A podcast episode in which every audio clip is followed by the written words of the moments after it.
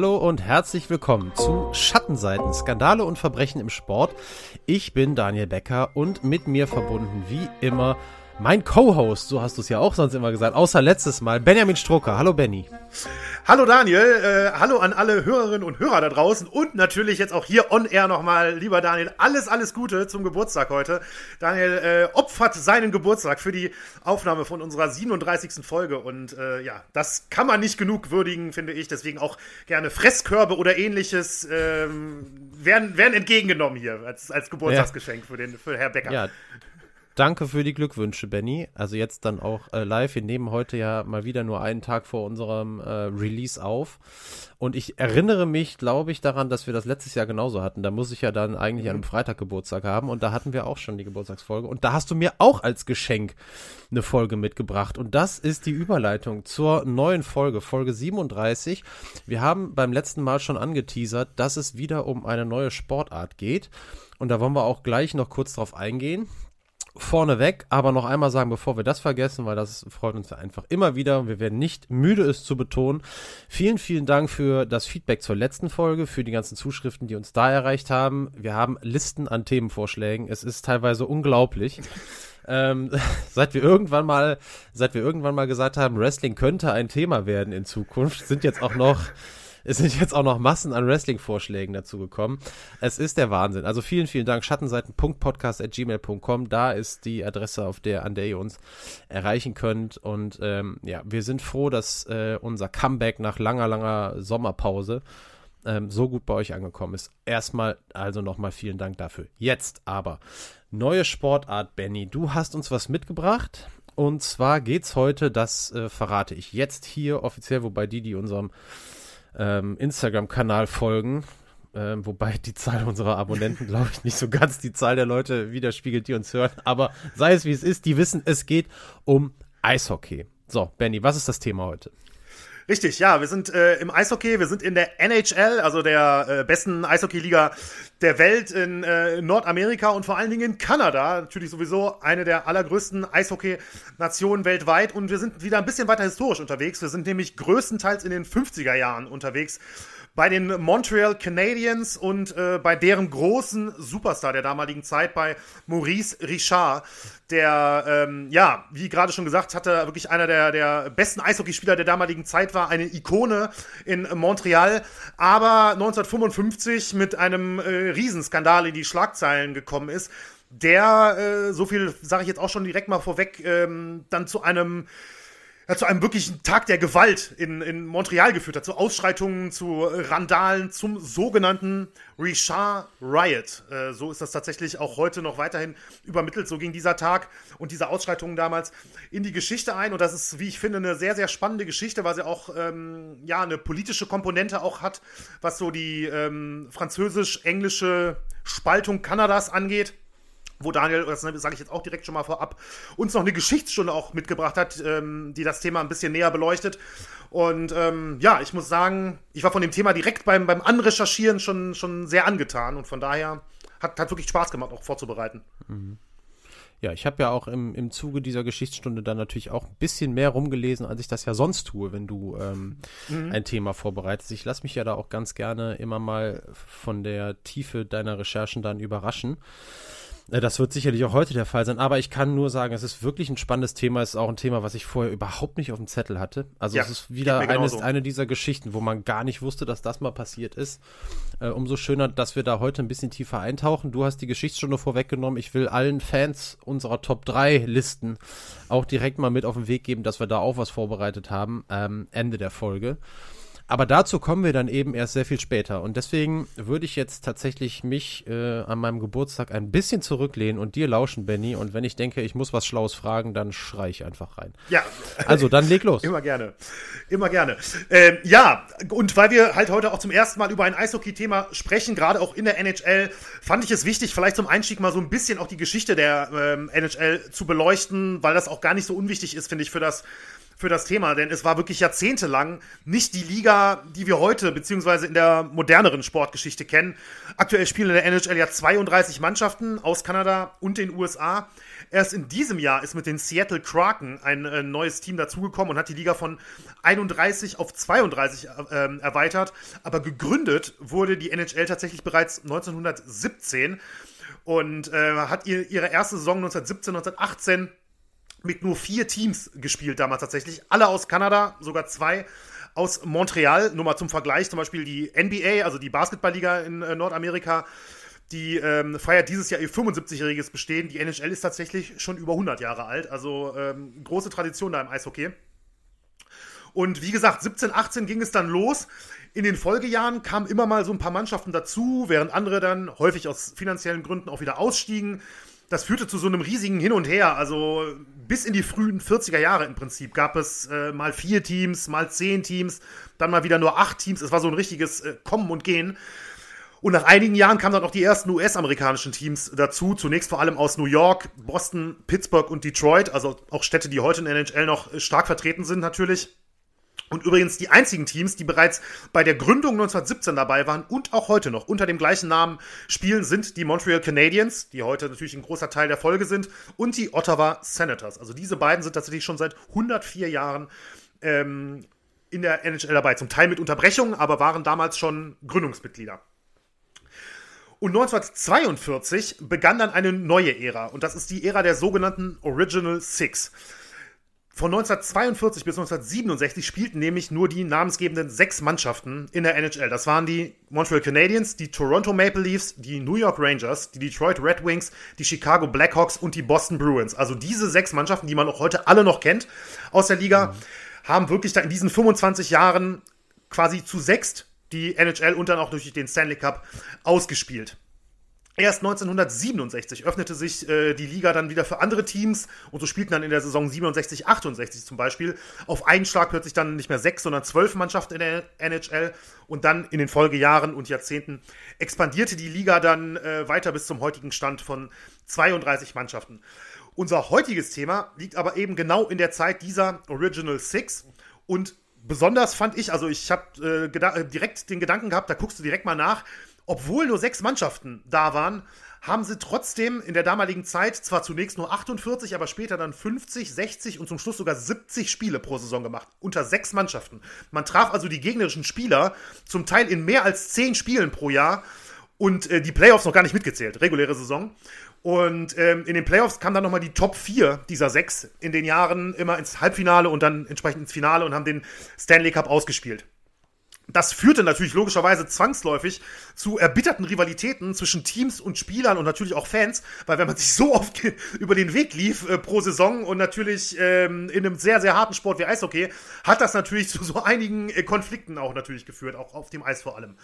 Denn ähm, man muss wirklich sagen, also Eishockey ist heute, wer heute mal reinguckt, gerade auch in der NHL zum Beispiel, ähm, ist natürlich wirklich ein harter und brutaler Sport. Bodychecks sind äh, an der Tagesordnung, mit dem Stock wird äh, viel gearbeitet. Es gibt immer mal wieder Verletzungen, ähm, die wirklich auch, auch übel sind. Und es gibt auch heute noch immer wieder die klassischen, muss man ja tatsächlich sagen, Schlägereien auf dem Eis. Gerade in der NHL passiert das immer noch. Handschuhe runter und dann lassen die ähm, Schiedsrichter das auch laufen und es gibt danach halt Zeitstrafen für die beteiligten Spieler. Aber es ist trotzdem mit der damaligen Zeit nicht zu vergleichen, denn die Spieler damals, muss man auf jeden Fall betonen, trugen noch keine Helme. Und vor allen Dingen, und das finde ich wirklich äh, am krassesten, muss ich ehrlich sagen, auch die Torhüter trugen damals noch keine Helme. Mhm. Und wenn man überlegt, der Puck, ähm, also das hat ja dann nichts mehr mit Fouls oder so zu Der Puck kommt ja einfach im wirklich wahnsinnigen Tempo geschossen, teilweise, ne, also locker über 130, 140 km/h. Ähm, da so eine so eine Hartgummischeibe ohne äh, Helm im Tor, muss ich sagen, also wirklich Respekt, wer da, ähm, wer sich da hingestellt hat. Aber es gab natürlich auch harte Fouls, Schlägereien auf dem Eis und wirklich, es wurde gerade in den 40er, 50er, 60er Jahren auch wirklich teilweise bis aufs äh, Blut gekämpft. Das muss man, muss man einfach so sagen. Ja, und in dieser wilden NHL-Zeit war Maurice Richard wegen seiner Schnelligkeit auf dem Eis Rocket genannt, ähm, wirklich der größte Superstar. Das muss man, muss man so sagen. Und sein Leben ähm, möchte ich jetzt erstmal ein bisschen beleuchten. Denn Richard war ein absoluter, also er war nicht nur ähm, ein Lokalheld, er war eine absolute Ikone in Montreal. Er kam äh, in Montreal in der Provinz Quebec in Kanada auch auf die Welt am 4. August 1921 als Joseph Henri Maurice Richard. War das älteste von acht Kindern. Er hatte noch drei Schwestern und vier Brüder. Und sein Vater war Zimmermann, arbeitete bei einer kanadischen Eisenbahngesellschaft. Aber die Familie hatte zu kämpfen ähm, in Richards Kindheit und Jugend, weil der Vater während der großen Depression 1930 seinen Job verlor und sie dann über mehrere Jahre von der Sozialhilfe leben mussten. Maurice äh, Richard hatte zu der damaligen Zeit gerade erst angefangen, so richtiges Eishockey zu spielen. Er begann zwar schon mit vier Jahren mit dem Eislaufen, aber erst mit 14 ging er wirklich in einen organisierten Eishockeyverein. Vorher war es tatsächlich auf, ja, im Prinzip so zugefrorenen Teichen und wie man das halt so kennt, ne? ähm, mit, mit Kumpels halt nur. Wirklich erst mit 14 hat er dann wirklich angefangen, organisiert zu spielen. Vorher probierte er sich zwischendurch auch als Baseballspieler und als Boxer aus, aber ähm, Eishockey war, war die echte Leidenschaft. Und er galt ganz schnell dann schon in den Jugendmannschaften als wirklich Riesentalent.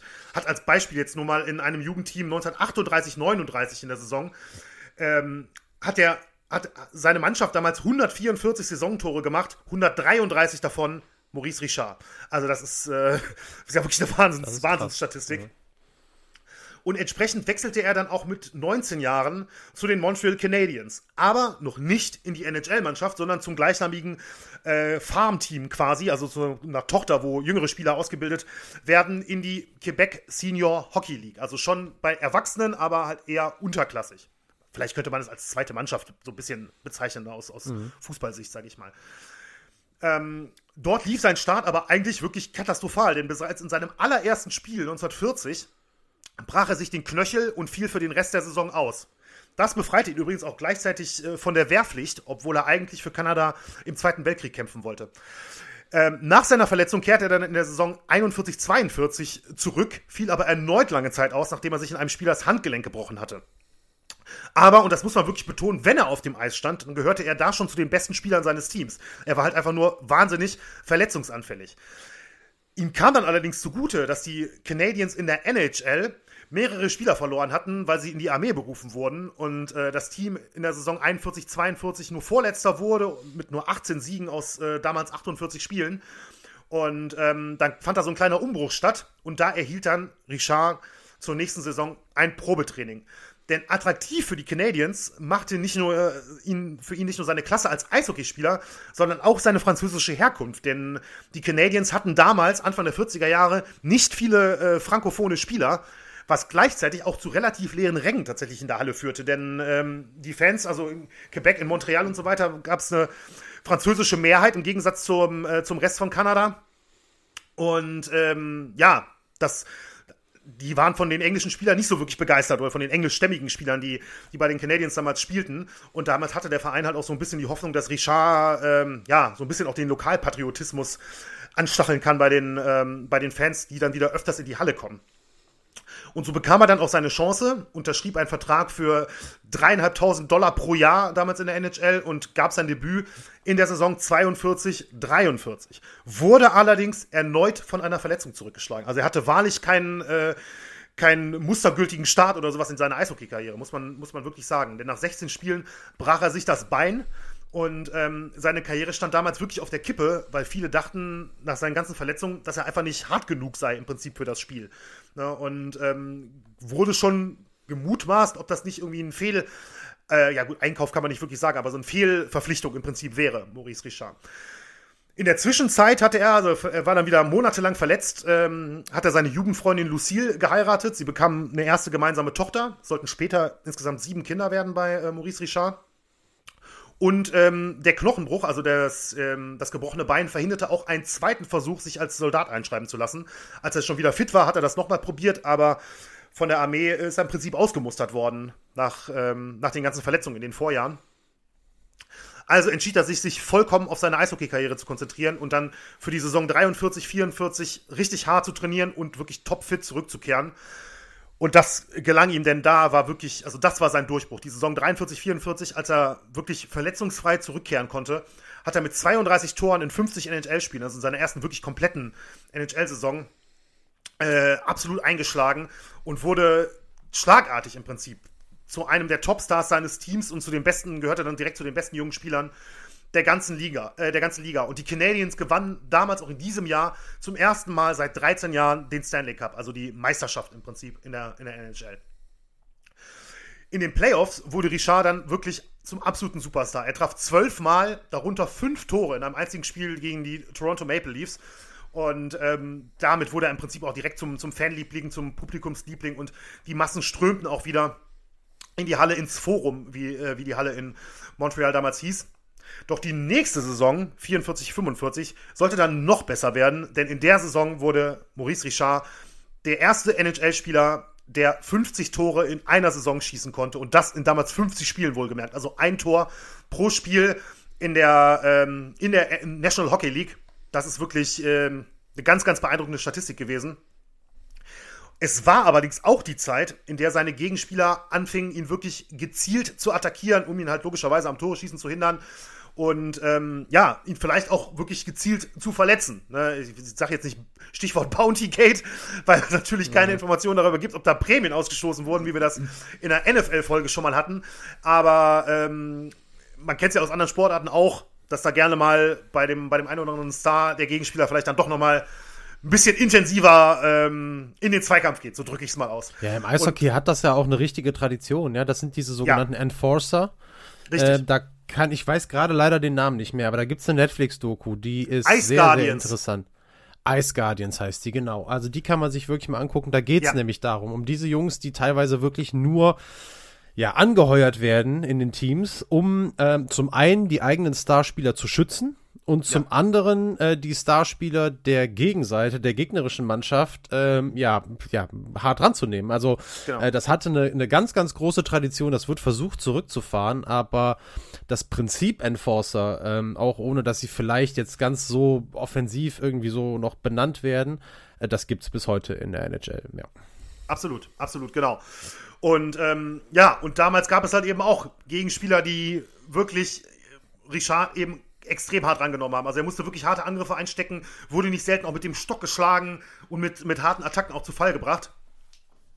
Und ähm, er war trotzdem in den Folgejahren durchweg einer der besten Spieler der Liga, obwohl er mehrfach ähm, wirklich durch Angriffe von Gegenspielern verletzt äh, spielen musste oder sogar ganz ausfiel. Also es gibt auch Berichte über ähm, Spiele, wo er wirklich mit Gehirnerschütterungen spielte, mit blutigen Schnittwunden, Prellungen. Also er war dann auch jemand, der sich wirklich durchgebissen hat und ähm, der sich das nicht bieten lassen wollte und äh, der ja, sich im Prinzip dann auch später richtig zur Wehr gesetzt hat. Das, das führt dann auch tatsächlich ähm, zu dem Skandal, zu dem wir dann gleich konkret kommen. Vorher noch die Info, in der Saison 52-53 brach er dann den Rekord für die meisten Tore in der NHL. Die Canadiens waren da schon längst wieder zum, äh, zum Liebling der Massen geworden. Richard war, war da schon eine absolute Ikone in der Stadt. Also muss man sich vorstellen, ne, denn quasi die, die All-Time ähm, Torschützenliste im Prinzip in der NHL in seiner aktiven Laufbahn da 52, 53 zu, ähm, den Rekord da zu brechen, das war, das war wirklich eine Sensation. Und der ehemalige Schiedsrichter und Kommentator Red Story, der sagte einst ähm, über Richard und ja, im Prinzip die Montreal Canadiens, Eishockey war in Quebec größer als die Kirche und Richard war größer als der Papst. Ja, ein Zitat, obwohl damals wirklich ähm, sehr, sehr katholisch geprägte Gesellschaft, vor allem in Quebec, äh, war. Ne? Also das war, äh, das ist wirklich, das ist wirklich ein Vergleich, den, den, kann man gar nicht hoch genug einschätzen, wenn man Richard, ähm, ja, wenn man beschreiben will, wie, Richard, was er für ein Standing damals hatte. Und das lag nicht nur an seinem großen Erfolg, sondern eben vor allem an der Kombination aus diesem Erfolg und seiner französischen Herkunft. Und ja, ich habe jetzt schon ein paar Mal über französische oder frankophone Herkunft gesprochen, aber Daniel äh, wird das jetzt etwas genauer aufbereiten für uns, denn er hat sich für die heutige Geschichtsstunde mit der französischen Geschichte Kanadas befasst. Und ja, da bin ich sehr gespannt, was, was Daniel da mitgebracht hat. Ja, du hast das ja schon ein bisschen, alles so ein bisschen angedeutet, Benny. Ähm, angefangen damit, dass äh, die Canadiens gar nicht so beliebt waren in Montreal zu der Zeit, als eben viele englischsprachige Spieler äh, mit dabei waren. Und das ganze, dieser ganze Konflikt zwischen Franco- und Angloamerikanern, beziehungsweise Franco-Kanadiern und Anglo-Kanadiern, wie man jetzt mhm. heute dann auch sagen kann, ähm, der hat, ja, der liegt schon ganz, ganz lange zurück. Und in Köln sagt man, wir fangen mal ganz vorne an. Und zwar ganz vorne in dem Fall, sogar im Jahr 1492, als Christoph Kolumbus Nordamerika entdeckte. So, jetzt dauert die Geschichtsstunde nur noch zwei Stunden, bis wir am Ende angekommen sind. Ist natürlich Quatsch. Wir machen es wir machen's schnell. Trotzdem ist das nicht ganz, ist das nicht ganz irgendwo, ähm, ja, umsonst hergeholt. Denn Kolumbus wollte damals ja den Weg nach Indien über den Westen erschließen und ist auf diesem Weg eben auf einer Insel der Bahamas gelandet und hat dadurch, ja, mehr zufällig ähm, den nordamerikanischen Kontinent entdeckt. Und das war eben, wie wir natürlich alle heute wissen, ein nicht ganz unwichtiger Moment in der Menschheitsgeschichte. Und was wir eben auch wissen, ist, dass die Entdeckung dieses neuen Kontinents die Türen öffnete für eine Jahrhunderte andauernde Migrationsbewegung. Und das betraf natürlich auch das heutige Kanada.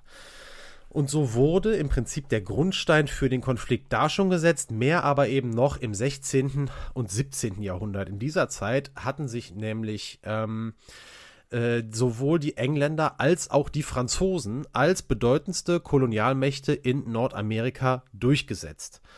Und wenn unterschiedliche Kolonial Kolonialmächte sich im selben Gebiet umtun, dann sind, das wissen wir auch aus, dem, aus der Geschichte, Konflikte vorprogrammiert. Und die Differenzen zwischen den protestantisch geprägten Engländern und du hast es auch schon angesprochen, den katholisch geprägten Franzosen in Kanada ab dem 16. Jahrhundert waren tatsächlich Vorboten eines der allergrößten Konflikte des 18. und 19. Jahrhunderts überhaupt, nämlich dem britisch-französischen Kolonialkrieg, der zwischen 1792 und 1814 stattfand. Dabei ging es im Prinzip in dieser Auseinandersetzung um weltweit alle Gebiete der beiden Kolonialmächte, aber wir wollen uns eben jetzt hier kurz und knapp auf die Auswirkungen in und für Kanada konzentrieren. Es war also das Jahr 1663 als die französische Krone tatsächlich die Herrschaft über die Kolonie Neufrankreich übernahm. So hat man das genannt. Die französischen Siedlungsgebiete in Nordamerika, eben im Gebiet des heutigen Kanada. Und den Briten in Neuengland wurde dadurch der Pelzhandel erschwert.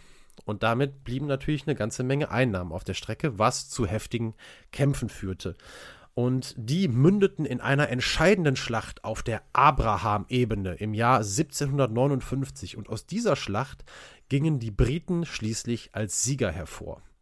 Und dann dauerte es nur weitere vier Jahre, bis der äh, ja, weltberühmte Pariser Frieden geschlossen wurde, in dem Frankreich unter anderem, da wurden noch ganz viele andere Dinge beschlossen, aber in dem musste Frankreich seine Gebiete in Nordamerika an Großbritannien abtreten.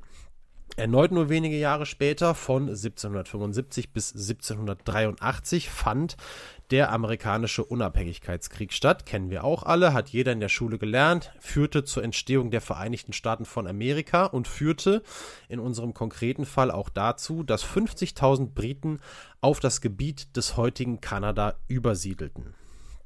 In der neuen Verfassung dann schließlich von 1791 wurden eine französische und eine britische Provinz mit eigener Selbstverwaltung eingerichtet und einige Jahrzehnte später wurden die zur Provinz Kanada vereinigt. Amtssprache, und das ist ganz wichtig, war Englisch. Wieder rund 70 Jahre später wurde dann im Zuge der sogenannten kanadischen Konföderation der Bundesstaat Kanada gegründet. Und es dauerte bis nach dem Ersten Weltkrieg, dass Kanada ein souveräner Staat mit dem britischen König oder eben der Königin an der Spitze wurde. Also das muss man sich auch wirklich nochmal klar machen, wie jung das Land Kanada einfach ist. Ja, also mhm. ähm, ist gerade mal äh, 100 Jahre alt, gut 100 Jahre alt. Mhm. Ähm, was aber immer blieb, war die Zweisprachigkeit in Kanada und die Parallelexistenz der eingegliederten Provinz Quebec, die du ja auch schon genannt hast. In dieser Provinz liegt eben auch nicht nur die Stadt, Quebec ist ja auch eine Stadt, ähm, und in der liegt auch die große Stadt Montreal, Montreal, der königliche Berg, glaube ich. Kerstin, schöne Grüße, die wird mich wahrscheinlich jetzt korrigieren. ähm, aber ich glaube, das stimmt. Ähm, diese Provinz ist eben heute noch französisch geprägt und spielt seit Jahrhunderten eine Sonderrolle.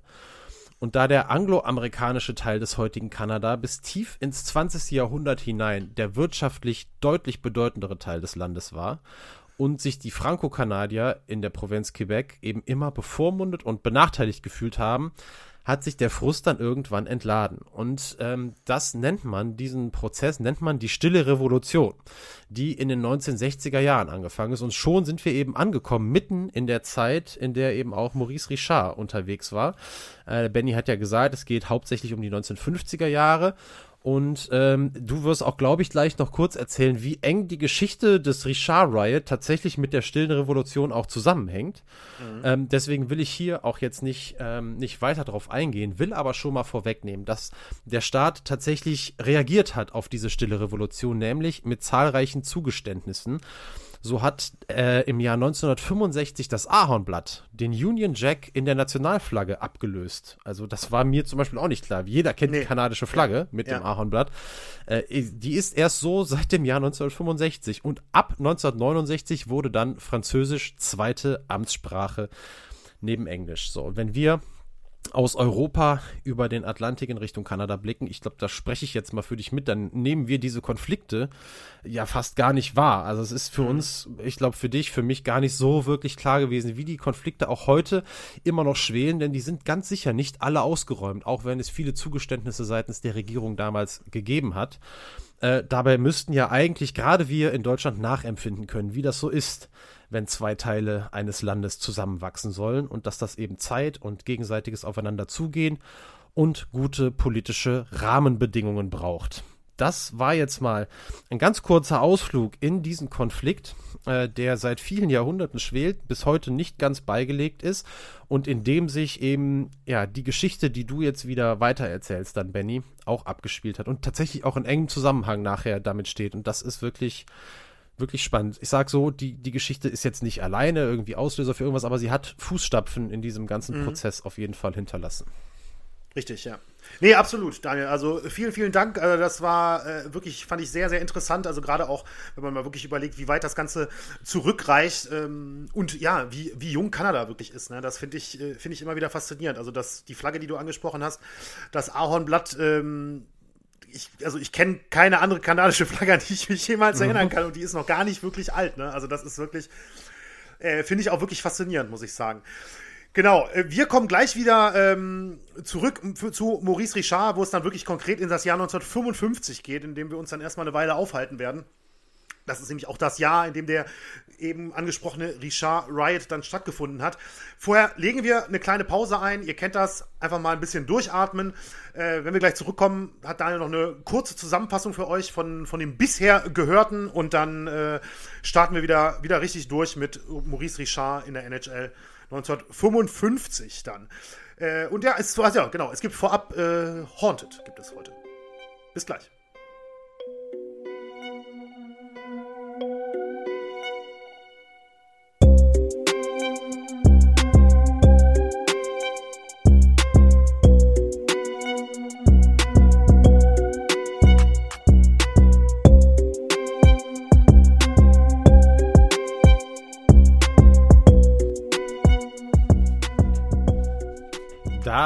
Sind wir wieder zurück nach der ganz kurzen Musikpause und ähm, ja, wir haben schon eine ganze Menge gehört über Maurice Richard und angefangen hat Benny äh, ganz am Anfang der NHL, mit Gründung der NHL, damals mit nur sechs Teams, die äh, ja heute immer noch alle in der NHL vertreten sind. Und äh, Maurice Richard kam in eines dieser Teams, nämlich zu den Montreal Canadiens. Nach sehr vielen Verletzungen, die ihn unter anderem auch den Eintritt in die Armee vermiest haben, die, den er gerne machen wollte, damals zur Zeit des Zweiten Weltkrieges, ähm, hat ähm, Maurice Richard in der Saison, in der Spielzeit 42-43 seinen großen Durchbruch gefeiert in der NHL, wurde zu einem der Top-Spieler, entwickelte sich gerade in den nächsten zehn Jahren zu einem absoluten Superstar in der NHL und in Montreal im ganz Speziellen der Mix aus seinem großen Erfolg und seiner französischen Herkunft äh, hat das möglich gemacht. Und jetzt nimmt uns Benny eigentlich mit in die Ereignisse des Jahres 1955, äh, als eben Maurice Richard für ja, einen großen Skandal sorgte und äh, dem eine Strafe dann nachging, die ja für sehr, sehr viel Aufsehen und teilweise dann auch Gewalt sorgte. Damit Benny wieder zurück zu dir. Genau, Daniel. Äh, vielen Dank. Richtig, wir sind jetzt 1955 und ich habe gerade vor der Pause schon mal gesagt, ähm, dass es die Zeit war, äh, schon die Jahre zuvor, in der Richard von den gegnerischen Spielern immer extrem hart angegangen wurde. Und mit der Zeit, mit den Jahren immer mehr, wollte er sich das immer weniger gefallen lassen und schlug dann auch zurück und manchmal auch wirklich im wahrsten Sinne des Wortes. Und das führte auch zu einem wirklich lange schwelenden Konflikt zwischen äh, Richard und dem damaligen NHL-Präsidenten Clarence Campbell, der jetzt auch eine äh, größere Rolle spielen wird in den nächsten Minuten. Denn mehrfach schon hatte Campbell äh, Richard mit Geldstrafen belegt. Und ähm, Richard selbst hat allerdings in der frankophonen Zeitung Samedi Dimanche in Montreal eine wöchentliche Kolumne geschrieben und hat Campbell tatsächlich äh, in einer der und sogar auch in der letzten dann äh, seiner Kolumnen als Diktator bezeichnet. Also es ist wirklich Zitat als Diktator bezeichnet. Er warf dem NHL-Präsidenten nämlich vor, mit zweierlei Maß zu messen und englische Spieler für harte Fouls nicht so streng zu bestrafen wie französischstämmige Kanadier, jetzt in dem Fall vor allen Dingen. Und ähm, ja, viele in Quebec damals stimmten Richard zu. Und äh, Campbell allerdings logischerweise natürlich nicht. So dass es dann nicht nur eine weitere Geldstrafe für Richard gab, sondern er dann eben nach dieser Diktator-Kolumne, nenne ich sie jetzt mal, gezwungen wurde, das Schreiben äh, nach diesen Vorwürfen auch wirklich aufzugeben. Und dann kam eben der 13. März 1955. Und die Montreal Canadiens spielten damals auswärts gegen die Boston Bruins. Und der Boston-Verteidiger Hal Lako gleichzeitig auch noch ein ehemaliger Teamkollege von Richard bei den Canadiens, faulte Richard nach rund 15 Minuten im dritten Drittel wirklich sehr hart, traf ihn mit dem Stock mitten im Gesicht. Das öffnete eine Wunde in äh, Richards Gesicht, die dann später auch genäht werden musste. War eine ziemlich blutige Angelegenheit auch. Also äh, später, es passiert jetzt gleich noch einiges, aber später sagte dann sogar ein Journalist vor Ort, der darüber berichtet hat, äh, als Richard das Eis verließ, sah sein Gesicht aus wie eine zermatschte Tomate. Zitat. Ähm, das Spiel wurde unterbrochen, äh, allerdings nicht sofort, sondern die Canadiens hatten erst noch die Scheibe. Es gab also quasi Vorteil, würde ich jetzt mal sagen. Ne? Ist ja in der NHL so, wenn es eine Strafe gibt, ähm, kann ja die Mannschaft, die dann die Scheibe hat, die das Powerplay kriegen wird, die Überzeit kriegen wird, kann ja auch den Torwart sogar rausnehmen und es wird erst unterbrochen, wenn sie die Scheibe verliert. Mhm. Als das dann passierte, äh, wollte Richard sich sofort rächen und fuhr zu Lako auf dem Eis. Lako ließ seinen Stock und seine Handschuhe fallen, weil er eigentlich, wie vermutlich alle damals, davon ausging, dass es nun zu einem Kampf kommen würde, also zu einem klassischen Faustkampf im Prinzip, wie man ihn im Eishockey auch heute noch ähm, hin und wieder zu sehen bekommt. Doch Richard brannten wirklich alle Sicherungen durch und äh, während Lako eigentlich auf die Schlägerei wartete, nahm Richard seinen Schläger und prügelte damit auf Lako ein, traf ihn am Kopf, traf ihn auf der Schulter. Linienrichter versuchten die Attacke zu beenden, doch Richard riss sich immer wieder los und prügelte weiter auf Lako ein, so lange bis tatsächlich sein Schläger brach. Ähm, und dann trat Linienrichter Cliff Thompson dazwischen, um diesen Tumult zu beenden. Und in diesem Moment hat sich Richard dann von Thompson, der Thompson hatte Richard versucht festzuhalten von hinten, hat sich Richard nochmal losgerissen, sich umgedreht und dann Berichten zu folgen, entweder ein oder zweimal äh, dem Linienrichter mitten mit der Faust, also mit der Faust wirklich mitten ins Gesicht geschlagen und ihn ausgenockt. Also knocked out cold kann man in sehr, sehr vielen Berichten wirklich lesen. Also er muss kurzzeitig bewusstlos gewesen sein, Thompson. Der ging dann wirklich einfach nur zu Boden.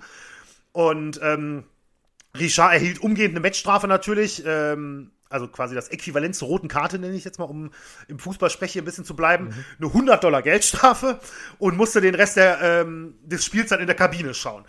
Und ja, die Polizei in Boston wollte nach dem Spiel eigentlich Richard verhaften, wegen, äh, wegen des Angriffs auf den Linienrichter. Doch seine Teamkollegen verhinderten das. Die versperrten die Tür zur Kabine und äh, sorgten somit dafür, dass es zu keiner Verhaftung kam.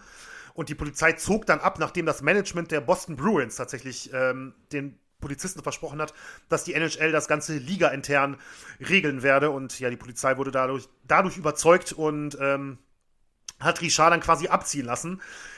Besonders prekär für Richard in der ganzen Situation war, dass es bereits in der gleichen Saison bereits sein zweiter Gewaltausbruch gegen einen Offiziellen in, äh, gewesen ist. Denn schon im Dezember 1954 hatte er einen Linienrichter in Toronto bei dem Auswärtsspiel bei den Toronto Maple Leafs geohrfeigt und dafür schon eine 250 Dollar Strafe kassiert als äh, NHL-Präsident Clarence Campbell, der in äh, Montreal lebte, wo auch das Büro der NHL damals äh, war, also wirklich der Hauptsitz der NHL, die sind heute in New York, aber damals noch in Montreal. Als der von den Tumulten bei dem Spiel in Boston erfuhr, ordnete er am 13. Äh, Entschuldigung, am 16. März, also drei Tage nach dem Spiel, eine Anhörung mit allen Beteiligten dann in Montreal an. Und bei dieser Anhörung verteidigte sich ähm, Richard mit der Aussage, dass er den Linienrichter in dem ganzen Durcheinander äh, für einen anderen Boston-Spieler gehalten hatte. Also er hatte in dem Moment gedacht, dass dass von hinten dann irgendwie ein anderer Boston-Spieler auf ihn zukommen würde. Kann natürlich durchaus sein. Aber ähm, ja, schütze natürlich vor der Strafe nicht. Denn äh, Clarence Campbell hatte wiederum gesagt, dass sich Richard nach seinem Angriff auf den Offiziellen in Toronto nun wirklich nichts mehr hätte erlauben dürfen. Und äh, ich zitiere jetzt, die Zeit der Nachsicht ist vorbei, sagte Campbell dann. Und weiter, ein solches Verhalten können wir von keinem Spieler tolerieren, egal ob er ein Starspieler ist oder nicht. Richard wird für alle restlichen Spiele in der Liga und in den Playoffs gesperrt. Und diese Nachricht schlug wirklich ein wie eine Bombe äh, in der NHL und gerade vor allen Dingen in Montreal und unter Montreal Canadiens-Fans. Denn es war die längste Strafe, die Campbell in seinen 31 Jahren insgesamt als NHL-Präsident ausgesprochen hatte. Und in Montreal sorgte das natürlich wirklich für, äh, ja, ich vorsichtig ausgedrückt sage ich mal, Unmut. Und ähm, die Canadiens-Fans, ja, sahen darin eine weitere Unterdrückung im Prinzip der, ähm, der Franco-Kanadier durch die, durch die mächtigen Engländer im Prinzip, ne, so grob dargestellt. Also es war, und dann, und dann muss man dazu sagen, war es jetzt noch so, dass man sagte, dass sie sagten quasi, und jetzt gehen sie noch auf unsere größte Ikone ne, los im Prinzip. Ne? Und das hat wirklich, ähm, ja, zu, zu später dann schlimmen Szenen geführt, aber direkt sogar schon zu hunderten Anrufen, die äh, an dem Tag, an dem 16. März dann tatsächlich noch in den NHL-Büros in Montreal eingegangen sind viele Fans haben sich haben angerufen, um sich zu beschweren und es gab sogar mehrere Morddrohungen direkt gegen Campbell noch am gleichen Tag, als die Sperre ausgesprochen wurde. Allerdings, und das möchte ich mal kurz einschieben, ähm, Daniel, vielleicht auch, das hatte ich eigentlich überlegt, ob ich das nachher zu einer Diskussionsfrage mache, aber ich glaube, ich packe das mhm. jetzt eben hier dazwischen rein. Klar. Ähm, die Saison damals war halt schon sehr weit fortgeschritten. Wer sich ein bisschen auskennt in der NHL, weiß, okay, März da sind wir schon relativ weit in der Saison. Und es gab tatsächlich nur noch drei Spiele in der regulären Saison und danach halt die Playoffs. Ne? Das heißt, ähm, die Sperre für den ganzen Rest der Saison klingt im allerersten Moment natürlich sehr lang, aber im Endeffekt muss man sagen, es waren drei reguläre Saisonspiele und dann nur noch die Playoffs. Und außerhalb von Montreal gab es auch viele Stimmen, äh, die die Strafe für zu milde gehalten haben. Andere Spieler und Trainer sagten nämlich dann auch quasi, dass er eigentlich entweder sogar vielleicht sogar eine Sperre auf Lebenszeit hätte kriegen müssen oder mindestens noch in die nächste Saison hinein. Und ähm, Daniel, ich kann dir gerne gleich auch meine Meinung sagen, aber ich frage dich vielleicht mal ganz kurz, auch wenn man, klar, es ist eine andere Zeit, natürlich, ne? Aber ich musste direkt so überlegen, wenn jetzt als Beispiel in der Fußball-Bundesliga heute einer den, vielleicht, sagen wir mal nicht den Schiedsrichter, es war ja ein Linienrichter, aber egal, ne? sagen wir jetzt mal einen Schiedsrichterassistenten äh, in irgendwie einer, in einer Rudelbildung oder sowas fliegen plötzlich Fäuste, jemand knockt den Schiedsrichterassistenten aus, der geht bewusstlos zu Boden. Ähm, also ganz ehrlich, das wäre, äh, ich weiß nicht, was, was glaubst du? Äh, also, wie schätzt du die Strafe damals ein? Und so aus dem, aus dem Gedanken, den ich dir gerade noch genannt habe? Hm. Also, wenn wir bei dein, auf dein Beispiel jetzt mal zurückkommen, das ist ja immer ganz gut, einfach mal sich vorzustellen, mal in eine andere Sportart drüber zu gehen. Wir wissen ja, wie, wie werden Dinge heute im Sport auch bestraft. Mhm. Wenn das passiert, ähm, ich, wahrscheinlich würde es keine lebenslange Sperre geben aber für mich gäbe es keine zwei Meinungen. Also wer das, wer, für mich ist das ist ein ganz klarer Fall, wer sich, aber das gilt jetzt nicht nur Schiedsrichterassistenten, wer mit der, wer wirklich ja, so ausrastet mit der Faust jemanden K.O. schlägt auf dem Fußballplatz, der hat dann da auch, ja, dann ist das dann vorbei für mich. Also das gehört dann, das ist halt kein Sport. Das gehört dann, das kann man dann woanders machen, aber das gehört nicht äh, auf dem Fußballplatz und das gehört auch nicht, ja, in keine Sportart. Natürlich muss man vielleicht noch ein paar Dinge benennen. Du hast das eben auch schon mal angesprochen. Im Eishockey haben diese, diese körperlichen Auseinandersetzungen tatsächlich Tradition. Die sind, das ist anders als in jeder anderen Sportart. Vielleicht nehmen wir Wasserball noch aus. Da ist es irgendwie, also da gibt es auch keine Schlägereien, aber da haben sage ich immer, diese Nicklichkeiten oder diese, diese, ja, körperlichen Auseinandersetzungen während des Spiels auch eine große Tradition. Aber so wie beim Eishockey, dass Schiedsrichter daneben stehen und warten, bis eine Schlägerei zu Ende ist, so wie das ja auch heute noch der Fall ist, das gibt's eben in keiner anderen Sportart. Und, ähm, dann wird sowas natürlich auch in gewisser Art und Weise forciert. Also, dass dann sowas mal passiert, ist eben dann wahrscheinlicher, als das in anderen Sportarten der Fall ist. Ja. Was jetzt die Länge der Sperre angeht, in diesem Fall muss man vielleicht auch damals noch in dem Kontext sehen, schwer zu sagen, eine, eine Sperre für den Rest der Saison. Jetzt muss ich nochmal fragen, hätten die sich in der Saison für die Playoffs qualifiziert oder haben die sich für die Playoffs qualifiziert? Ja, die waren zum Zeitpunkt äh, der Sperre waren sie äh, Platz 1 in der regulären Saison-Tabelle. Ja, so, also, Platz 1. Dementsprechend ist er natürlich dann auch für den allerwichtigsten Teil der Saison gesperrt. Also diese drei ja. Spiele, Regular Season, sind ja dann sogar noch egal. Und wenn es danach um den Titel geht, äh, dann fehlt der beste Spieler der Liga. So, also von daher ist die Sperre, was das angeht, natürlich hat die, die Mannschaft dann empfindlich getroffen. Aber ich hab, kann auch durchaus verstehen, wenn da Stimmen wach werden, die sagen, ähm, der hätte noch länger gesperrt werden müssen. Kann ich auch nachvollziehen. Natürlich ist dann aber gerade, wenn es so emotional aufgeladen ist, wenn eben andere Dinge als Sport noch eine Rolle spielen, nämlich der Konflikt, den wir ja auch eben schon mal kurz besprochen haben, dann werden eben noch ganz andere äh, Befindlichkeiten auch berührt und ganz andere Emotionen noch berührt. Und dementsprechend ist sogar auch erwartbar vielleicht, dass in dem Fall dann die Anrufe im NHL-Büro dann eingehen. Und es gab ja auch eine Vorgeschichte. Ähm, dementsprechend ja. Äh, sehr viel erzählt. Die Strafe ist zumindest nicht zu kurz. So, das ist mein Fazit. Also ich finde auf, also ich finde nicht, dass man jetzt irgendwie äh, nach dem Gewaltausbruch, muss man ja, so muss man es ja nennen im Endeffekt, ähm, finde ich persönlich nicht, dass man irgendwie sagen kann, er ist zu hart bestraft worden. Also das, das sehe ich nicht so. Also, ähm, ne, also es geht, also es geht einfach nicht, was passiert ist. Und klar, natürlich kann man sagen, es war eine andere Zeit und so, es war sicherlich auch noch ein anderes Spiel damals ähm, in der NHL und sicherlich auch mit anderen mit anderem Maß gemessen worden, das ist keine Frage. Ne, und es war die härteste Strafe damals der äh, bis dato mhm. der NHL-Geschichte auf jeden Fall. Also ich weiß nicht, ob es gab sicherlich danach noch eine, mal weiß ich nicht, vielleicht wegen Doping oder so. Ich kann, weiß ich, habe ich jetzt natürlich nicht äh, ganz, ganzen Jahrzehnte dann durchgeguckt. Aber es war damals ein, ein, eine sehr, sehr harte Strafe. Aber ich muss wirklich sagen, als ich dann gesehen habe, im Endeffekt, es waren dann drei Spiele im Endeffekt und dann in den Playoffs noch dazu. Klar ist das natürlich die wichtigste Phase der Saison, aber ja, ich meine, ja, da muss man sich halt auf dem Eis zusammenreißen, sag ich mal. Ne? Oder zumindest dann in dem Moment, wo es dann wirklich mhm schlimm wird. Ne? Also ich meine, er hätte vielleicht auch eine Sperre, eine kleinere Sperre oder so für den Angriff gekriegt auf den, auf den Herr Lako. Das weiß ich jetzt nicht genau, mhm. inwieweit das auch noch mit reinspielte. Aber ähm, dann der Schlag natürlich oder die zwei Schläge vielleicht sogar. Muss ich ganz ehrlich sagen, also aus meiner Warte kann man jetzt nicht äh, sagen, hier, das ist aber eine total überzogene Strafe. Das, das nee, sehe ich nee. Also das sehe ich, das sehe ich auch so. Und das vielleicht noch dazu, ähm, es, es, es, hat einen Grund, es gibt, oder es, es gibt Gründe dafür, dass Schiedsrichter, Schiedsrichterassistenten, Linienrichter, wie auch immer, dass die im Sport als unantastbar gelten ne? und mhm. als äh, untouchable wirklich. Also die darfst ja. du nicht anfangen und das hat einen Grund. Wenn es das nämlich nicht gäbe, dann gäbe es auch keine Schiedsrichter mehr und äh, dann würde dann würde das ja auch niemand machen. Also das ist auch wichtig. So schlimm teilweise manchmal Schiedsrichterentscheidungen sind. Wir als Sportliebhaber können uns an hunderte Situationen erinnern, wo wir einfach nur mit dem Kopf geschüttelt haben und gedacht, was ist das, wie kann das sein, bla bla bla. Aber Schiedsrichter dürfen nicht angepackt werden und das gibt einen Grund dafür. Ja, also ja, wir sind uns einig, Benny, zu kurz war die Strafe nicht und äh, über mehr hätte er sich nicht beschweren können. Vielleicht können wir es so zusammenfassen. Ja, ich glaube, ich glaube, so können ja. wir es so gut zusammenfassen. Ja, äh, also dann zurück ins Jahr 1955, denn ja, logischerweise war die Geschichte damals wirklich das Thema schlechthin in der Eishockey-Welt. Und die Diskussion nahm natürlich auch nicht ab, vor allem ähm, im Hinblick darauf, wie gesagt, die Sperre wurde am 16. März ausgesprochen, im Hinblick darauf, dass dann das nächste Heimspiel der Montreal Canadiens am 17. März, also nur einen Tag später, wo sicherlich alle Gemüter noch ziemlich erhitzt waren, ähm, stattgefunden hat, dem St. Patrick's Day übrigens auch noch direkt. Hm.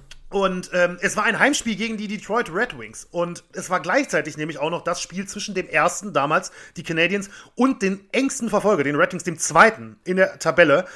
Und ähm, hat also auch sportlich durchaus was zu bedeuten gehabt, denn es ging natürlich ums Heimrecht in, ähm, in den Playoffs sind raus oder dann später, raus natürlich im Stanley Cup Finale, der erste der regulären Saison. Wenn er sich ins, bis ins Stanley Cup Finale spielt, durchs Halbfinale, hat er natürlich dann da ein Heimspiel mehr. So, und ähm, vor allem wurde mit Spannung erwartet, kann man so sagen, dass Clarence Campbell, der NHL-Präsident, angekündigt hatte, dass er nicht nur die Strafe aufrechterhalten würde, obwohl es natürlich die ganzen Beschwerden aus Montreal gab, sondern auch noch, und da muss man sagen, wie so oft, das war jetzt nichts Besonderes, war halt in Montreal mit dem äh, Sitz der NHL, persönlich beim nächsten Canadiens-Spiel im Publikum wäre. Obwohl ihm da wirklich von mehreren Seiten abgeraten wurde. Unter anderem von den Canadiens selbst. Und unter anderem hatte sogar der Polizeichef von Montreal sich an Clarence Campbell gewandt und ihn gewarnt, in die Halle zu kommen, weil, ja, ich sag mal, man hatte das Ganze so als potenzielles Pulverfass schon im Vorfeld ausgemacht nach, den, äh, nach der Sperre von Richard. Und tatsächlich hatten sich dann am 17. März 55 bereits Stunden vor dem Spiel mehrere hundert Demonstranten vor der Halle, eben vor dem Montreal Forum, eingefunden. Schon da gab es Tumulte, als mehrere Fans äh, versuchten, ohne Tickets durchzubrechen. Das Spiel war ausverkauft und draußen waren noch Tausende, die kein Ticket hatten. Das wurde dann von der Polizei verhindert, dass, sie, dass es da quasi noch einen Sturm in die Halle gab, im Prinzip von, von Tausenden ohne Ticket.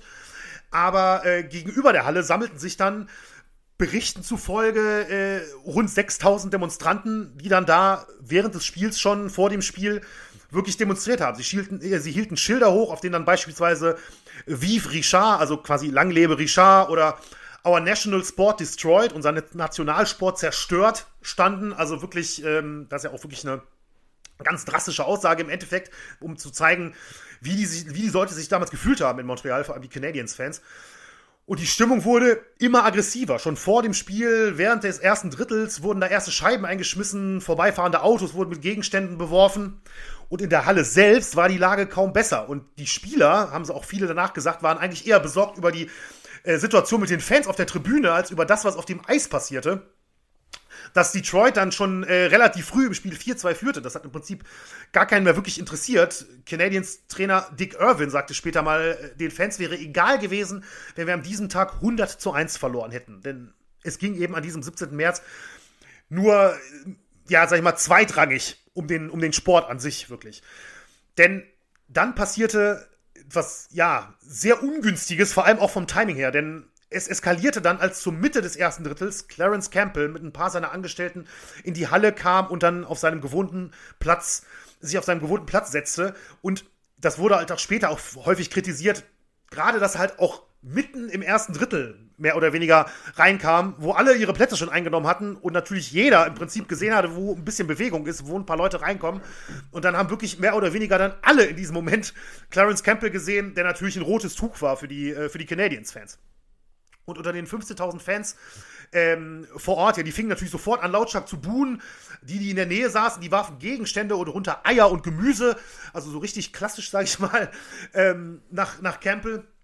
Und die Polizei hatte da vor Ort wirklich alle Hände voll zu tun, die Fans zurückzuhalten und auch von Campbell fernzuhalten. Dennoch schaffte es ein Fan, der wohl irgendwie die Polizisten ähm, überzeugen konnte, dass er ein Bekannter von Campbell ist, der schafft es irgendwie durchzudringen, ging dann zu Campbell, streckte seine Hand aus und als Campbell eigentlich den Handschlag erwidern wollte, zog der Fan seine Hand zurück und schlug Campbell dann mit der flachen Hand ins Gesicht und wollte dann richtig auf ihn losgehen, was dann allerdings noch verhindert wurde. Er schlug und trat zwar nach Campbell, aber wurde dann doch noch weggezogen. Und daraufhin, kurz darauf, das muss alles in wenigen Minuten passiert sein im Prinzip, ähm, wurde dann erneut nicht weit weg von Campbell im Publikum auch noch eine Tränengasbombe gezündet. Und da hatte dann die Feuerwehr den Spielabbruch durchgesetzt und ähm, das Forum evakuieren lassen tatsächlich. Also wir waren immer noch, ich glaube, am Ende des ersten Drittels zu dem Zeitpunkt. Mhm. Und äh, ja, alle Fans mussten aus der Halle. Campbell kam erstmal auf die Krankenstation. Und während er auf die, in, die, äh, in, die, in der Krankenstation der Halle war, kam es halt draußen zu einer wirklich, ich sag mal, hochexplosiven Vereinigung. Denn draußen trafen dann diese rund 6000 Demonstranten, die draußen vorher schon für Probleme gesorgt hatten die schlossen sich dann mit den wirklich vor Wut schäumenden Fans zusammen, die die Halle verlassen haben. Und es bildete sich dann draußen quasi so ein wirklich wütender Mob, eigentlich von über 20.000 Menschen, wie viele dann wirklich aktiv ähm, mhm. Gewalt ausgeübt haben. Sei mal dahingestellt, aber das muss schon wirklich, ähm, ja, das muss schon wirklich eine, eine Menschenmasse gewesen sein, die da wirklich, ja, wirklich vor Wut wirklich nur auf, äh, auf Tumulte aus war. Und es brachen wirklich sofort heftige Krawalle aus. Also Scheiben wurden eingeschlagen, Geschäfte wurden geplündert, Feuer wurden gelegt, ge gelegt Autos wurden umgeworfen, Zeitungsstände zerstört. Und es war absolut vollkommenes Chaos. Ähm, später Später berichten Zeitungen davon, dass etwa 50 Geschäfte in einem Radius von rund 15 Blocks äh, geplündert und nahezu komplett zerstört worden seien. Die Krawalle dauerten bis mitten in die Nacht. Erst gegen 3 Uhr in der Nacht beruhigte sich die Lage. Und die ähm, St. Catherine Street, eine der beliebtesten Shoppingmeilen eigentlich von Montreal, die soll wirklich in Trümmern gelegen haben. Und die äh, Bilanz am Ende sind 12 verletzte Polizisten, 25 verletzte Zivilisten und es soll rund 100 Festnahmen gegeben haben, obwohl die Zahlen ziemlich variieren. Also zwischen 41 und 137 habe ich okay. verschiedene Zahlen gefunden, sagen wir mal rund 100 vermutlich. Der angerichtete Sachschaden belief sich auf rund 100.000 Dollar. Das wäre auf die heutige Zeit umgerechnet nahezu eine Million Dollar. Mhm. also wirklich ähm, gigantischer, gigantischer Sachschaden, der da angerichtet wurde. Durch eben diesen Mob. Und ja, Maurice Richard selbst war während des Spiels auch in der Halle, war ebenfalls im Forum. Und als es draußen dann so richtig zur Sache ging, hatten eigentlich mehrere Canadiens-Offizielle ihn gebeten, ähm, vielleicht zur aufgebrachten Masse zu sprechen und sie irgendwie so zu beruhigen. Aber Richard wollte das nicht, weil er eigentlich befürchtete, dass das vielleicht sogar noch mehr Schaden anrichten könnte, als es nutzen würde. kann ich jetzt, um noch mal kurz eine Meinung einzuschieben, auch nachvollziehen in dem Moment. Ich ja, glaube. Ich auch, das wollte ich auch gerade sagen. Mhm. Ne, in so einer Lage weißt du auch nicht, was da vielleicht doch noch. Ich meine, das Fass ist ja offensichtlich schon übergelaufen, aber du weißt, was ich meine, ne? Mhm.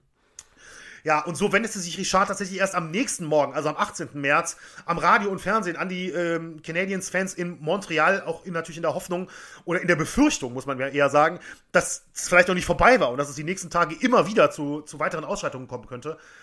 Ja, und Richard bat die Fans dann quasi, sich hinter das Team zu stellen, keinen weiteren Schaden anzurichten. Und er sagte auch, dass er seine Strafe akzeptieren werde, in der nächsten Saison dann zurückkommen werde. Hatte dann auch direkt ne, angekündigt im Prinzip, was er, ähm, dass er nicht nur zurückkommen würde, sondern ne, dass die Canadiens auch wieder zu alter Stärke zurückfinden würden.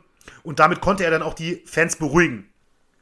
In der Zwischenzeit geriet tatsächlich NHL-Präsident Clarence Campbell auch in die Kritik der Politik, denn Montreals Bürgermeister Jean Drapeau, der warf ihm vor, ähm, zu dem Spiel, ja, er war wirklich aktiv vor, zu dem Spiel gekommen zu sein gegen Detroit und machte ihn damit auch für den Ausbruch der Krawalle mindestens mitverantwortlich, als wirklich Provokation im Prinzip nur. Und ein Mitglied des Stadtrats hatte sogar Campbells Verhaftung gefördert, tatsächlich im Nachhinein.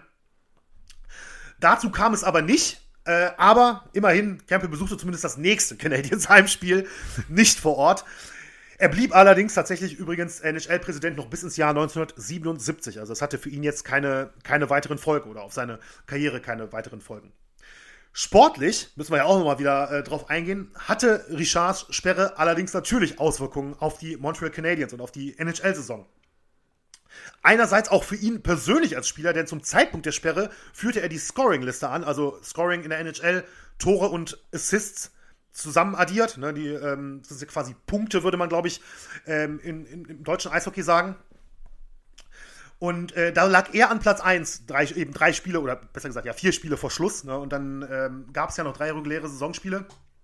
Durch die Sperre wurde er allerdings noch überholt und sollte dann tatsächlich in seiner ganzen Karriere niemals Scoring Champion mhm. in der NHL werden. Er war mehrfach Torschützenkönig, aber nicht Scoring Champion. Und überholt wurde er tatsächlich am letzten Spieltag von seinem Teamkollegen Bernie Geoffrion und ähm, tatsächlich, obwohl er selber ein, Kana äh, ein ähm, Canadiens-Spieler war, haben die Canadiens-Fans ihn am letzten Spieltag ausgebuht, das als er Richards, Richard abgelöst hat in der Liste. Das muss man sich mal vorstellen. Also, das zeigt halt auch einfach, was Richard für ein, für ein Standing hatte, sowas. Ne? Das, ist, das ist wirklich mhm. krass, finde ich.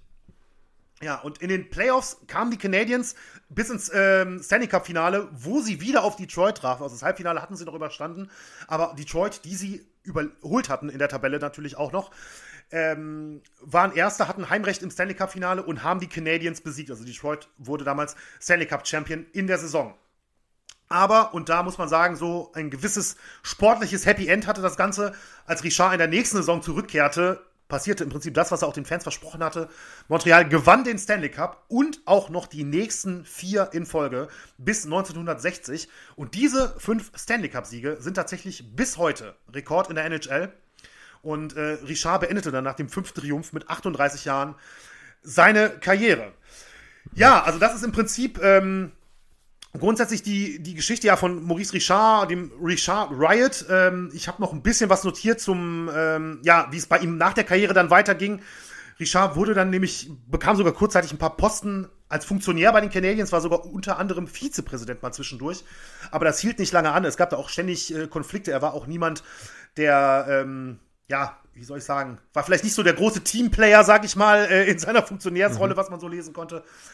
Ähm, brachte dann später tatsächlich als Verleger ein eigenes Eishockey-Magazin auf den Markt, wurde zu einem beliebten Werbeträger natürlich, das ist keine Frage, das ist auch wenig verwunderlich und eröffnete dann auch später eine eigene Kneipe tatsächlich, also wurde dann auch im Prinzip Wirt. Ähm, Wenn es wird, wird, wird, ja. Ja, ähm, starb dann am 27. Mai 2000 ähm, im Alter von 78 Jahren an Krebs. Übrigens, wenn man auch wenn man heute noch mal googelt oder so, ähm, als Maurice Richard gestorben ist, sicherlich jetzt kein Name, den jeder Sportfan in Deutschland kennt, sage ich mal jetzt, ne? ähm, ist tatsächlich auch, da findet man auch heute noch äh, Pressetexte 2000 online zum Beispiel beim Spiegel oder sowas, ähm, die darüber berichtet haben, als Maurice Richard gestorben ist. Also da wurde auch anerkannt, also auch in Deutschland wurde, wurde 2000 anerkannt, was, was das für ein, für ein großer Eishockeyspieler war. Und eine Ikone ist er natürlich bis heute und vor einem Museum in Montreals Olympic Park steht tatsächlich auch eine lebensgroße Statue von Richard. Und ähm, ja, jetzt so Richtung Abschluss noch ein paar Statistiken. Also Maurice Richard, das finde ich auch absolut irre eigentlich, gewann elfmal den Stanley Cup als Spieler mit, mit Montreal. Elf Stanley Cup-Siege ist wirklich Wahnsinn. Er wurde fünfmal Torschützenkönig der NHL. Er war der erste Spieler, der die Marke von 500 Karrieretoren durchbrach und er wurde dreimal Kanadas Sportler des Jahres. Seine ikonische Rückennummer 9 wird bei den Canadiens nie mehr vergeben. Die hängt an der Hallendecke, wie man das aus dem US-Sport natürlich öfters kennt. 1998 wurde Richard mit dem Companion of the Order of Canada ausgezeichnet. Das ist der höchste Orden, der in Kanada verliehen wird. Und seit 1999 wird die Trophäe des Torschützenkönigs in der NHL in seinem Namen als Maurice Richard Trophy verliehen. Also Rocket, Richard, wie er so schön als Spitzname heißt, ähm, ist auch wirklich in der NHL-Geschichte jedes Jahr immer wieder ein Begriff, weil die Torschützenkönig-Trophäe ähm, ja, ihm gewidmet ist mittlerweile. Mhm. Und die Ausschreitungen und Krawalle jener Nacht sind auch heute, wenn man mal googelt oder sowas, tatsächlich nur noch als Richard Riot bekannt. Und ähm, Daniel hatte vorhin die Stille Revolution angesprochen, die dann 1960 ja. ihren Anfang nahm, in den 1960ern.